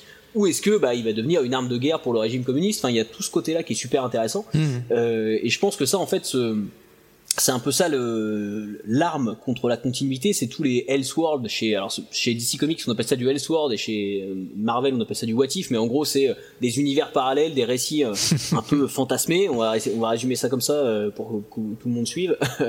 et et en fait en gros ouais c'est le, le, côté bah récit unique qui alors le problème c'est que si tu connais pas du tout Superman bah du coup Red Son tu vas pas comprendre ouais. c'est ce que je disais tout à l'heure le problème des, des univers parallèles quoi. Mais mais malgré tout ça reste des trucs qui sont relativement abordables si tu connais les grandes lignes et, euh, et, qui permettent de complètement se détacher de cette continuité et de créer des univers nouveaux avec des personnages qu'on connaît déjà. Mais par exemple, tu vois, euh, l'univers Ultimate qu'ils avaient créé Marvel, c'était euh, justement euh, une idée de, de sortir de cette continuité et de re-raconter des trucs. Mais finalement, au bout d'un moment, eh ben, ils sont retombés dans ce, dans ce problème de continuité. Totalement. Bah en fait c'est le, problème de problème des séries de n'importe quelle série. Euh, chez les indépendants, tu vois, c'est comme je le disais, c'est comme du franco-belge. Tu commences par le tome 1, mais même en manga, je sais pas si tu commences à lire Dragon Ball, bah tu vas commencer par le tome 1 et tu vas te taper les 42 tomes de Dragon Ball. Effectivement, après le problème des big two que sont Marvel et DC, c'est qu'ils ont du mal à cloisonner leur univers. C'est-à-dire que dès qu'ils ont des personnages, il y a un moment, il va falloir qu'ils aillent rencontrer d'autres personnages. Enfin, ils sont contents de faire ça. je pense, je sais pas, les mecs kiffent faire ça, tu vois. Donc c'est hyper compliqué de suivre une série en se disant, je pourrais la lire du numéro 1 au numéro 300 sans jamais acheter un autre bouquin d'une autre série, tu vois. Il y a tellement de crossover, tellement de trucs comme ça, c'est très compliqué. Et puis, euh, ouais, je pense que il y a un moment où aussi les, ces univers-là en fait sont faits pour attirer des nouveaux lecteurs. Le cas de Ultimate, il est super parlant. C'est euh, en plein en pleine période des, de la sortie des films X-Men et Spider-Man au début des années 2000. On lance Ultimate, les gens vont lire des comics parce qu'ils ont vu les films, mais en fait au bout de 25, 30, 40 numéros, la majorité des gens qui sont venus, ils se sont barrés, tu vois, parce que les, les, gens lisent du comics parce que c'est la tendance, mais il y a très peu de gens qui vont rester lecteurs de comics. Et en fait, ceux qui vont rester lecteurs de comics, bah, ils vont euh, s'adapter et adopter un petit peu ce, ce fonctionnement bah, de voilà d'univers partagé, de séries à rallonge, de crossover. Et puis bah, ceux qui s'en foutaient, et eh ben en fait ils vont se barrer. Et donc il y a un moment ces séries là bah, elles ont plus d'intérêt d'être des offres d'appel. Au bout de 40 numéros les gens vont pas commencer par le numéro 40 si tu veux. Donc ils peuvent je pense qu'ils lâchent un peu l'affaire ils se disent bah de toute façon maintenant au point où on en est ceux qui sont restés sont prêts à tout. Tu vois on, on, a leur thune. Donc euh, on fait ce qu'on veut quoi. On peut faire n'importe quoi. Ouais voilà il y a un peu de ça je ouais. pense et, alors Ultimate ils ont quand même tué tout le monde hein un moment. Oui, ouais, ouais, ils ont fini par alors ils ont tué ouais, sauf Miles Morales entre autres qui a Ouais. été récupéré. Tu vois, il y a quelques persos comme ça parce qu'ils ont la cote qui sont récupérés. Il y a la Mais, version euh, euh, méchante de Red Richard aussi, non, qui a été euh, Ouais, gardée. voilà, ouais, il y a deux trois persos qui sont sauvés, c'est pour être réutilisés euh, un peu voilà à droite à gauche et encore euh, pas toujours euh, de façon super intéressante par rapport à l'intérêt qu'ils ont à la base. Mais euh, ça- après c'est un peu comme comme euh, bah, c'est bah, c'est un peu vrai quoi. Et c'est comme bah, comme l'univers 2099 tu vois. C'est c'est à dire qu'il y a le Spider-Man 2099 ou le Fatalist 2099 ça marche bien ça parle aux gens. Après il y a plein de persos qui sont jamais réutilisés parce que bah voilà tout, tout le monde s'en foutait un peu. Après c'est c'est comme tout quoi. Euh, Marvel euh, ils ont euh, une écurie de je sais pas combien de centaines et de centaines de personnages. Forcément il y en a qui sont bankable et d'autres un peu moins. Bah ils utilisent ceux qui sont bankable en priorité parce que s'il y a un Spider-Man les gens vont venir acheter s'il y a euh, je sais pas euh, je cherche le perso le plus pourri que je pourrais trouver chez Marvel euh, bon il y a, y a- y a clairement des personnages secondaires non, même pas Groot parce que Groot ça marche. Mais, euh, si, tu- si tu prends euh, même un personnage secondaire des X-Men, tu vois, tu prends Longshot chez les X-Men, veux dire ça parle à personne. euh, voilà, on l'a pas vu au ciné, machin. C'est pas forcément un personnage inintéressant, mais ça passe totalement inaperçu, quoi. C'est- c'est- je pense que c'est un peu, mais aussi parce que euh, maintenant avec les séries, les films et tout, ils ont pu euh, miser sur d'autres persos. Mais par exemple, il y a 10 ans, tu mettais Luke Cage sur un, un n'importe quoi, les gens venaient pas voir Luke Cage. Tu vois, maintenant avec Netflix, avec la série Daredevil qui a lancé le truc, les gens après savent qui est Jessica Jones, qui est Luke Cage. Mais, euh, mais sans ça, euh, Luke Cage, c'est Power Man, c'était pas franchement le personnage qu'on mettait en avant euh, pour vendre des trucs chez Marvel, quoi. Et, par- et pourtant, euh, c'est un personnage qui a plein de qualités. Et assez paradoxalement, si tu lis la série Luke Cage euh, des années 70, elle est déjà hyper actuelle et la série Netflix suit quasiment la même trame transposée euh, en 2015, quoi, en gros.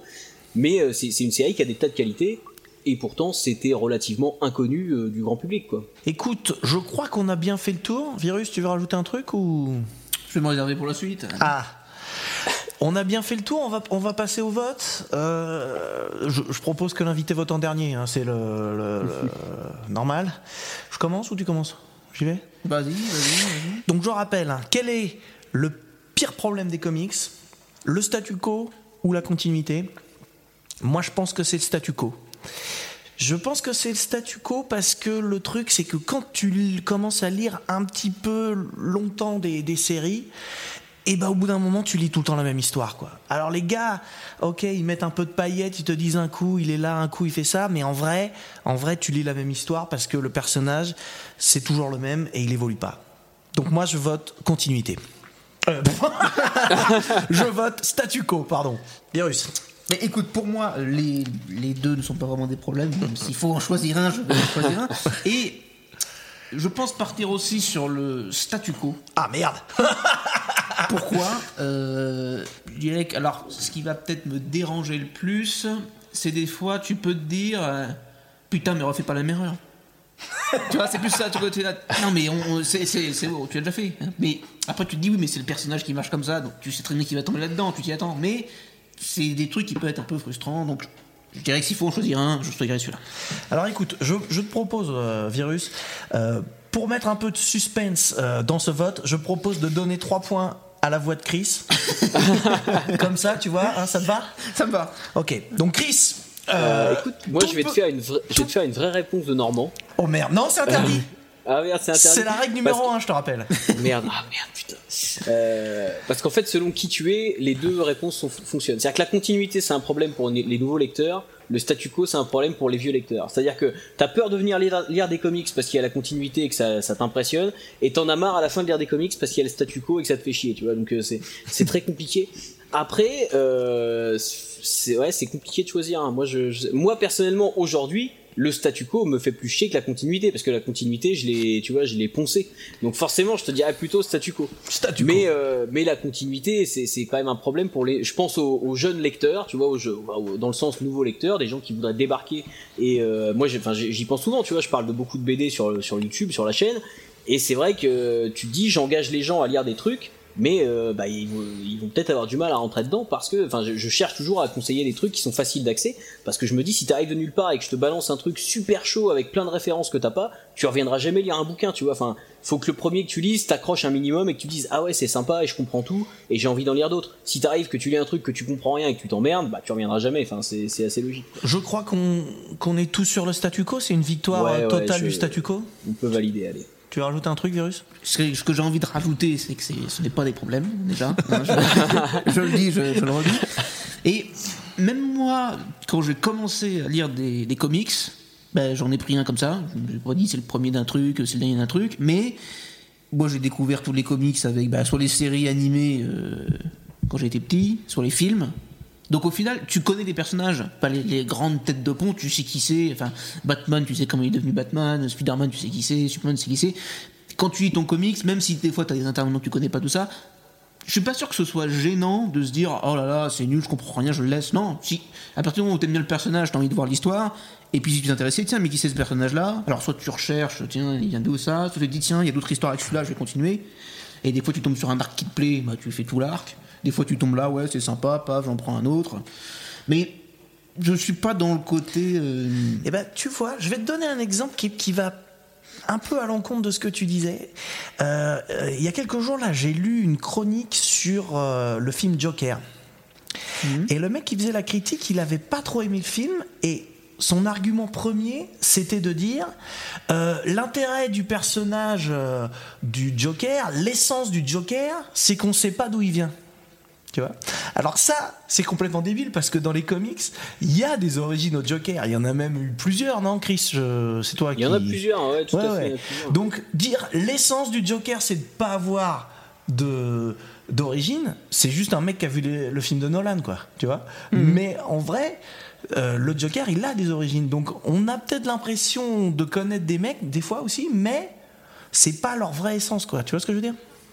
En plus, moi je voudrais pas faire un, mindfuck euh, général, mais du coup, quand tu regardes le film Joker, le dernier, t'es pas non plus sûr que ça soit totalement la vérité. Je pense que c'est un film que tu peux regarder en disant à, partir de quand ça se passe vraiment, à partir de quand c'est le délire du mec, à partir de quand c'est une histoire qu'on te raconte. Enfin, je pense qu'il y, a- plusieurs couches quoi vraiment dans, ce film-là.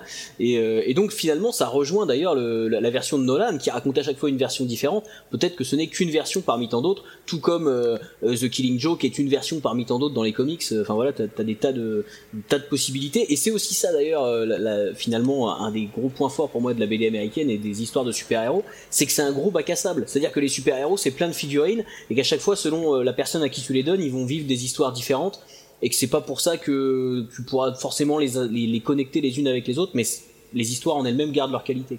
Et je trouve pas que ça aille à l'encontre de ce que je dis. Je pense que ça dépend vraiment de la personne. Et donc je pense que cette personne qui a écrit, euh, je ne la connais pas, mais je pense que c'est un gros con. voilà, il faut dire les termes.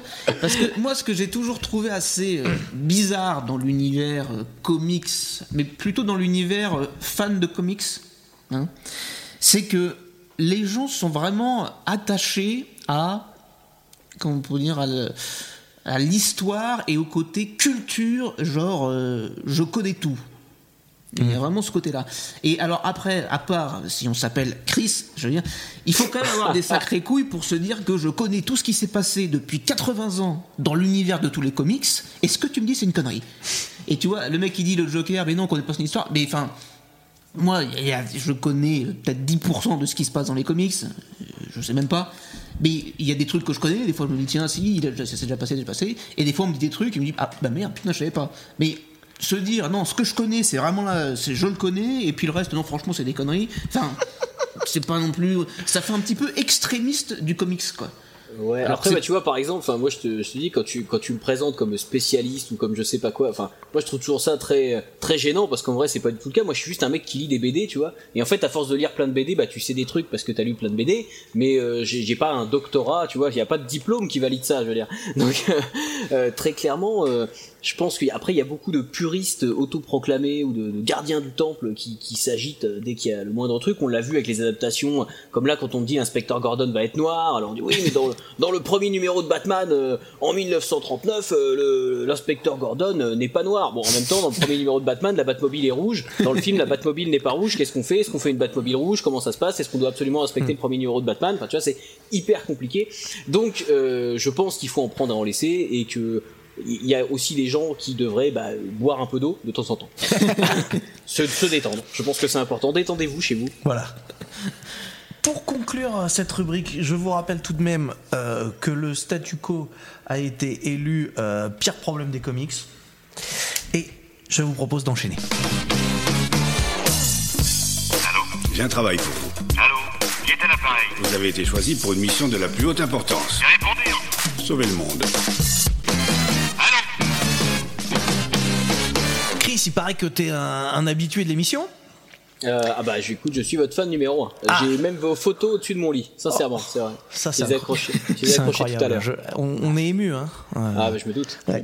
Et donc tu sais qu'on arrive au moment où on appelle Overload. Overload, c'est un vrai super-héros euh, qui existe en vrai. Euh, on a même appris la dernière fois qu'il avait des, des super pouvoirs. Tu veux dire qu'il y a des super-héros qui n'existent pas? Euh, tu- tu- je. euh, bref. Donc tous les mois, voilà, on a un petit euh, rituel, c'est qu'on l'appelle et on lui, lui pose des questions un petit peu sur euh, sur sa vie, euh, etc. euh, euh, enfin, ce que c'est d'être un super héros en vrai, quoi. Tu vois, parce qu'on Normal, on a, on a des représentations, euh, voilà. Euh, Overload, vous nous recevez? Allô? Overload? Oui, oui. Ouais. Bonjour Overload, c'est c'est le post 4, comment ça va? Ah, j'ai pas trop envie, hein, je- Vu comment ça s'est passé le mois dernier, Comment ça? Qu'est-ce qui s'est passé le mois dernier? Vous le savez très bien. Ah, attendez, euh, Ouais. c'est pas ce mois-ci que vous interviewez le mec des comics? Euh, si, ouais, c'est bah là il est là justement là. euh, il est, euh, je pense qu'il a d'ailleurs deux- sûrement deux trois questions à vous poser parce que c'est un peu un spécialiste comme Non, des- alors, euh, ce coup-ci, c'est moi qui vais poser les questions. Ah, Parce qu'il faut qu'on parle. Ah, Moi, j'ai un petit problème avec les, avec les comics. Alors, j'aime beaucoup, hein, ça, ça serait ingrat de ma part de, de cracher sur cet art qui a créé le super-héros moderne. Car, euh, oui, euh, faut se dire, si j'avais vécu à une autre époque, je n'aurais pas été un super-héros. hein. Les super-humains, les personnes euh, aux capacités hors du commun, comme moi, ont été, euh, suivant les époques, catégorisés d'une multitude de façons. hein, dieux, demi-dieux, sorciers, monstres, curiosités, hein, chaman, djinn, ange, etc. Bon.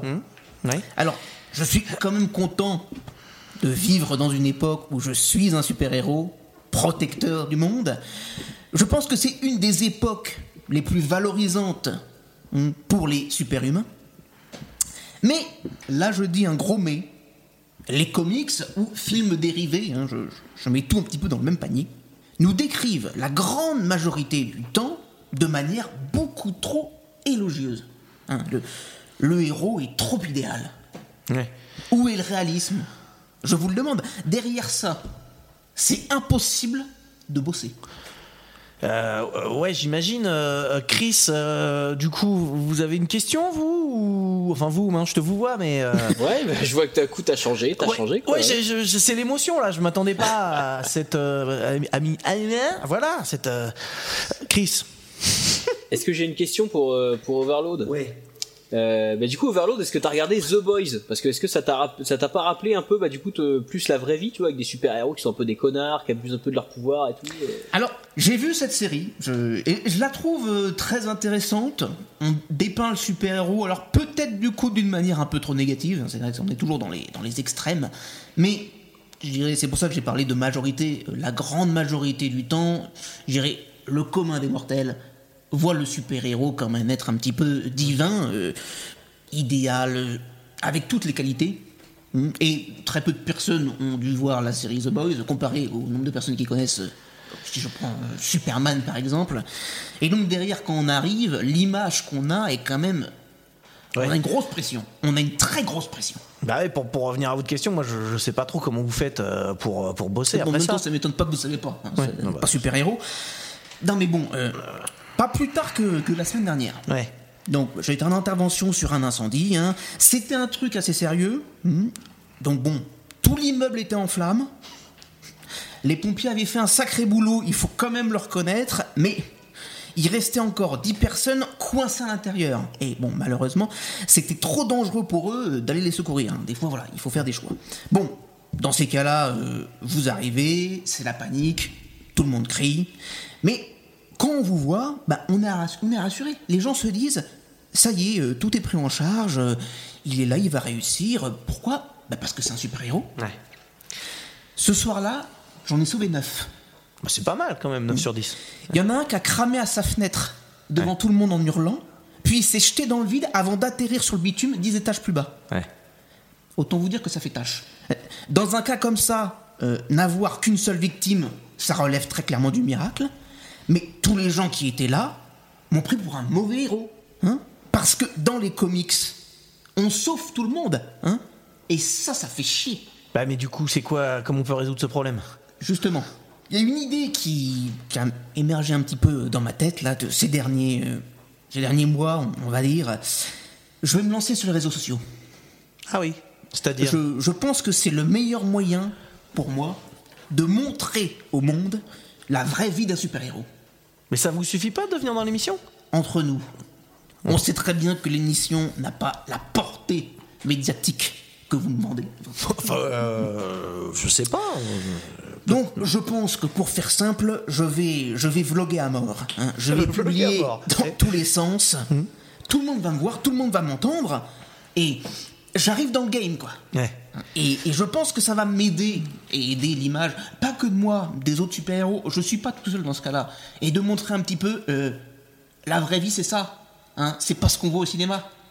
Et d'ailleurs, j'en profite. Donc, Chris, puisque vous êtes là, si vous aviez euh, deux trois conseils avant de commencer dans ce milieu. Ouais, bah déjà, moi j'arrêterai de porter mon slip par-dessus mon pantalon, qui c'est plus à la mode.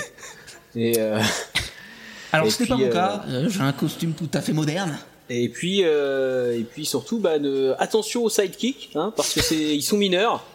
Ils sont mineurs et par les temps qui courent, euh, attention. Voilà. Ouais. Ça, ça peut être un, ça peut être un bon point pour commencer. hein, le sidekick et mettre à jour un petit peu les, les relations qu'il peut y avoir entre le héros et son teenage sidekick.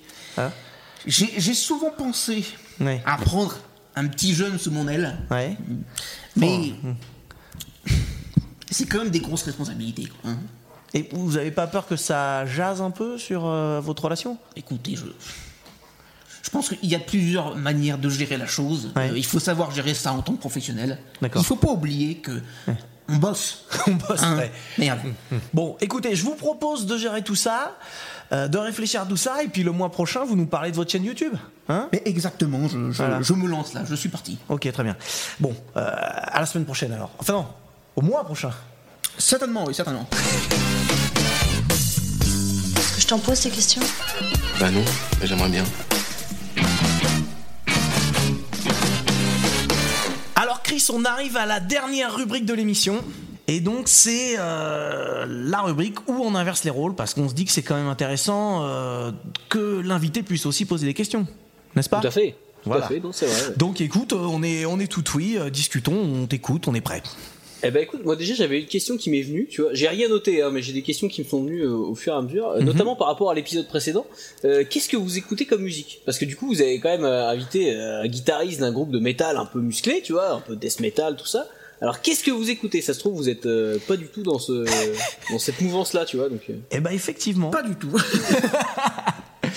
Moi j'écoute euh, plutôt euh, du funk en fait. Ouais, Donc, j'ai entendu pour ça dans les que- jingles, ça se voit, ouais, dans les jingles, qui sont très bons d'ailleurs. Les jingles sont très sympas, je tiens à le dire. Merci. Donc ouais, plutôt funk, c'est pour ça là qu'on avait invité euh, Belkacem euh, sur la première émission ouais. que je connaissais et euh, aussi un peu de plus euh, rap aussi un petit peu, voilà, on va dire c'est principalement ça que j'écoute quoi. Funk et rap. Et je dirais que moi, c'est plutôt, euh, on va dire, rock au sens euh, large, et aussi euh, rap. euh. Après, je dirais que je suis assez ouvert sur, différents styles, mais en tout cas, pas le métal, quoi. C'est vraiment un truc que j'ai vraiment du mal. Du coup, c'est, bah, tu vois, c'est d'autant plus intéressant. Je trouve ça intéressant que, enfin, tu vois, c'est pas un podcast typé métal et vous êtes pas spécial. Et du coup, c'est intéressant d'inviter des gens qui sont pas du tout de votre sphère. euh, c'est- un bon point. Voilà, je, je tiens Ah, à, merci. à vanter les mérites de cette émission. Écoute, de toute façon, on est au bout de deux heures, les gens sont tous barrés. Je te rassure, personne ne va m'entendre dire ça. Mais euh, non, franchement, ouais, je, écoute, je- bravo. Ouais, en fait, le truc, c'est que moi, moi, je fais de la musique et euh, donc euh, ouais, des groupes de funk, euh, aussi un peu plus hip-hop maintenant, mais et, et en fait, euh, bah, souvent, on se retrouve dans des dans des lieux pour répéter, tu vois. Et, euh, et donc on, on répétait en fait au même endroit que que Pitbulls, voilà. Et donc en fait on a deux joué salles, deux ambiances, endroit. Ouais, ouais c'est ça, deux salles, deux ambiances. et du coup en fait on, on a fait partie de la même asso.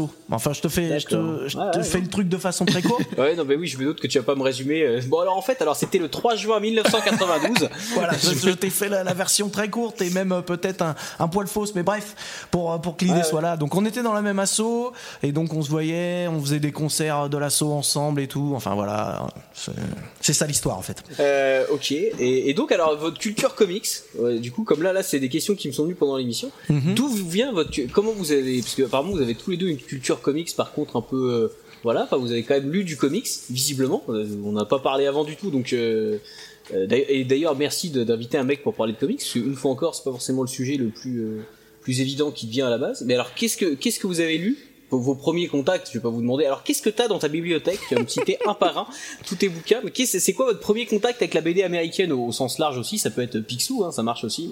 Mais... Ouais, c'est vrai. C'est vrai, on n'a Ouais, pas parlé ouais. de Picsou d'ailleurs. Ouais, ah bah on aurait pu, mais bon, après c'est un peu, on va pas s'étaler des heures. mais- Alors, avec la BD américaine, moi, enfin, le premier contact que j'ai eu avec les super-héros, on peut parler comme ça, ça va être les séries animées, en particulier le Batman de 1993. Ouais, c'est vrai que je l'ai pas cité, donc, mais ça marche aussi pour moi. ouais.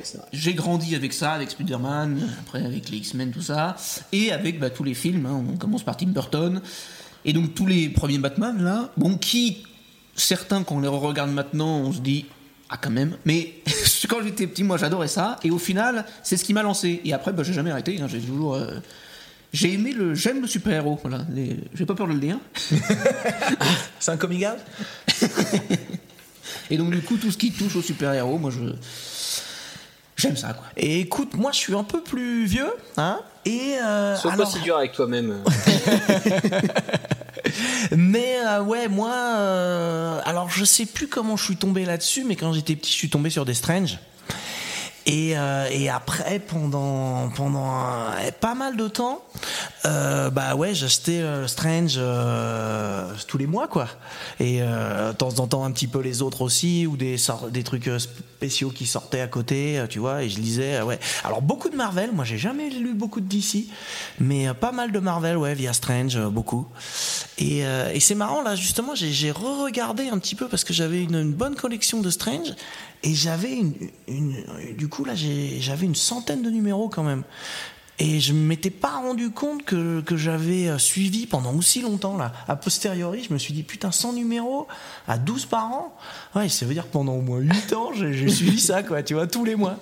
Ouais, c'est peut-être pour ça que le statu quo ça m'a saoulé un moment, tu vois. ouais, je pense que, bah, en fait, on, euh, tu vois, euh, je vais pas repartir dans un autre débat, mais c'est un truc qu'on est en train de voir, c'est qu'il y y a beaucoup de gens qui sont lancés avec l'arrivée du MCU au cinéma, avec aussi au niveau de DC les fameux New 52, c'était il y a pratiquement une dizaine d'années maintenant, et en fait, bah, tous les gens qui sont lancés à cette époque-là à lire du comics, aujourd'hui, ils ont effectivement fait le tour de beaucoup d'événements et ils voient ce côté répétitif, statu quo, euh, Mm. voilà, événements en boucle et tout.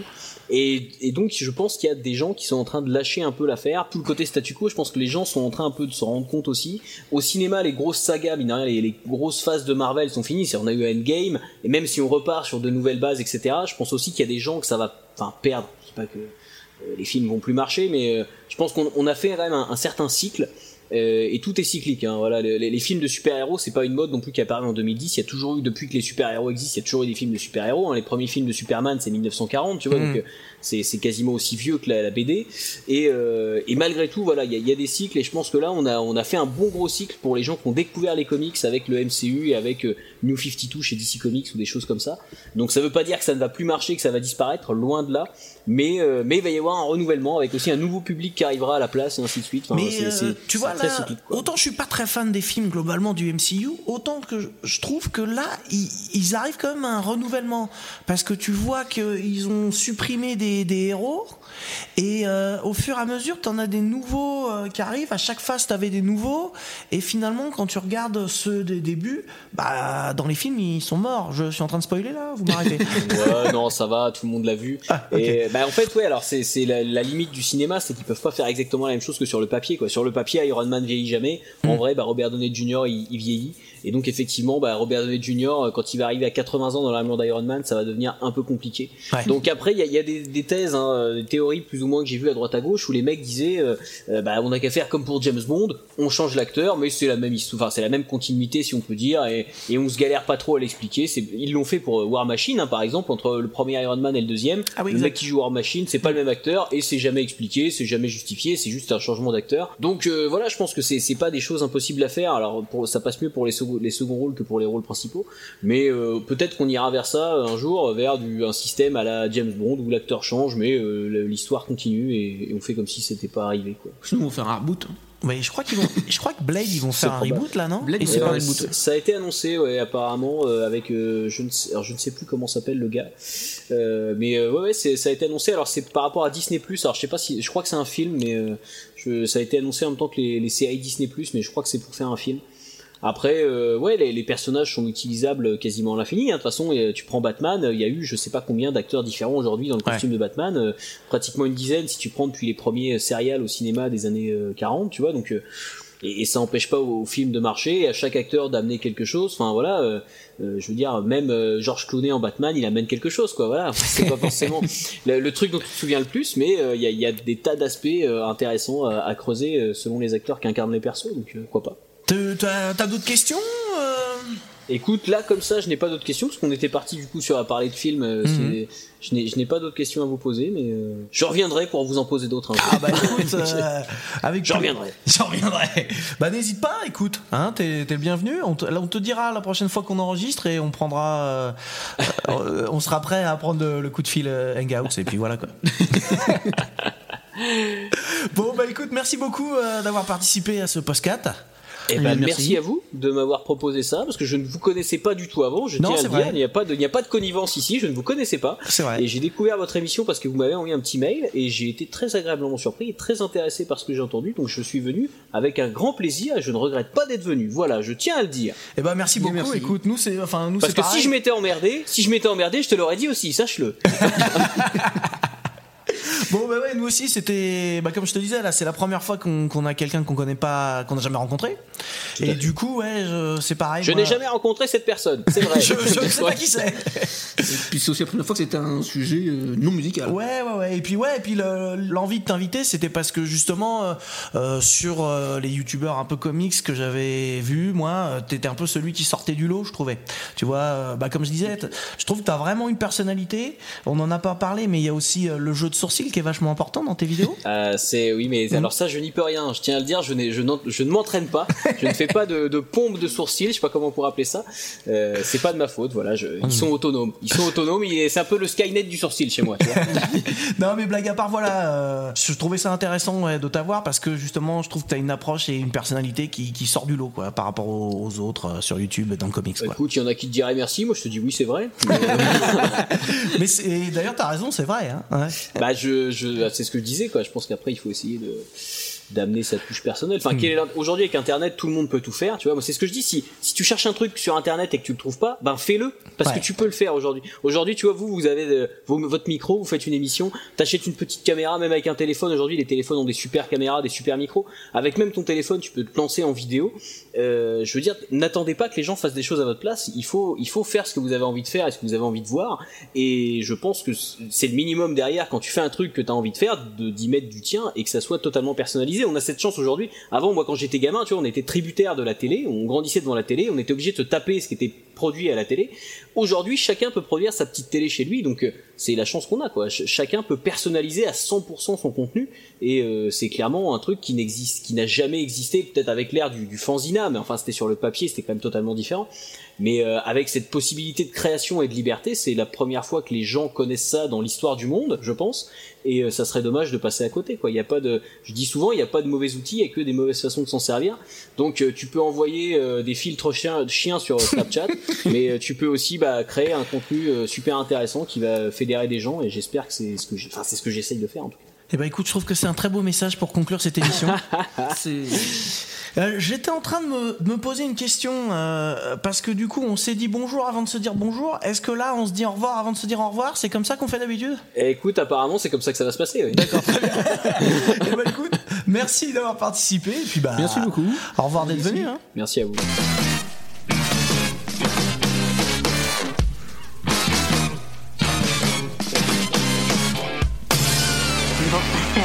Excusez-moi. Il est tard maintenant, il faut que je rentre.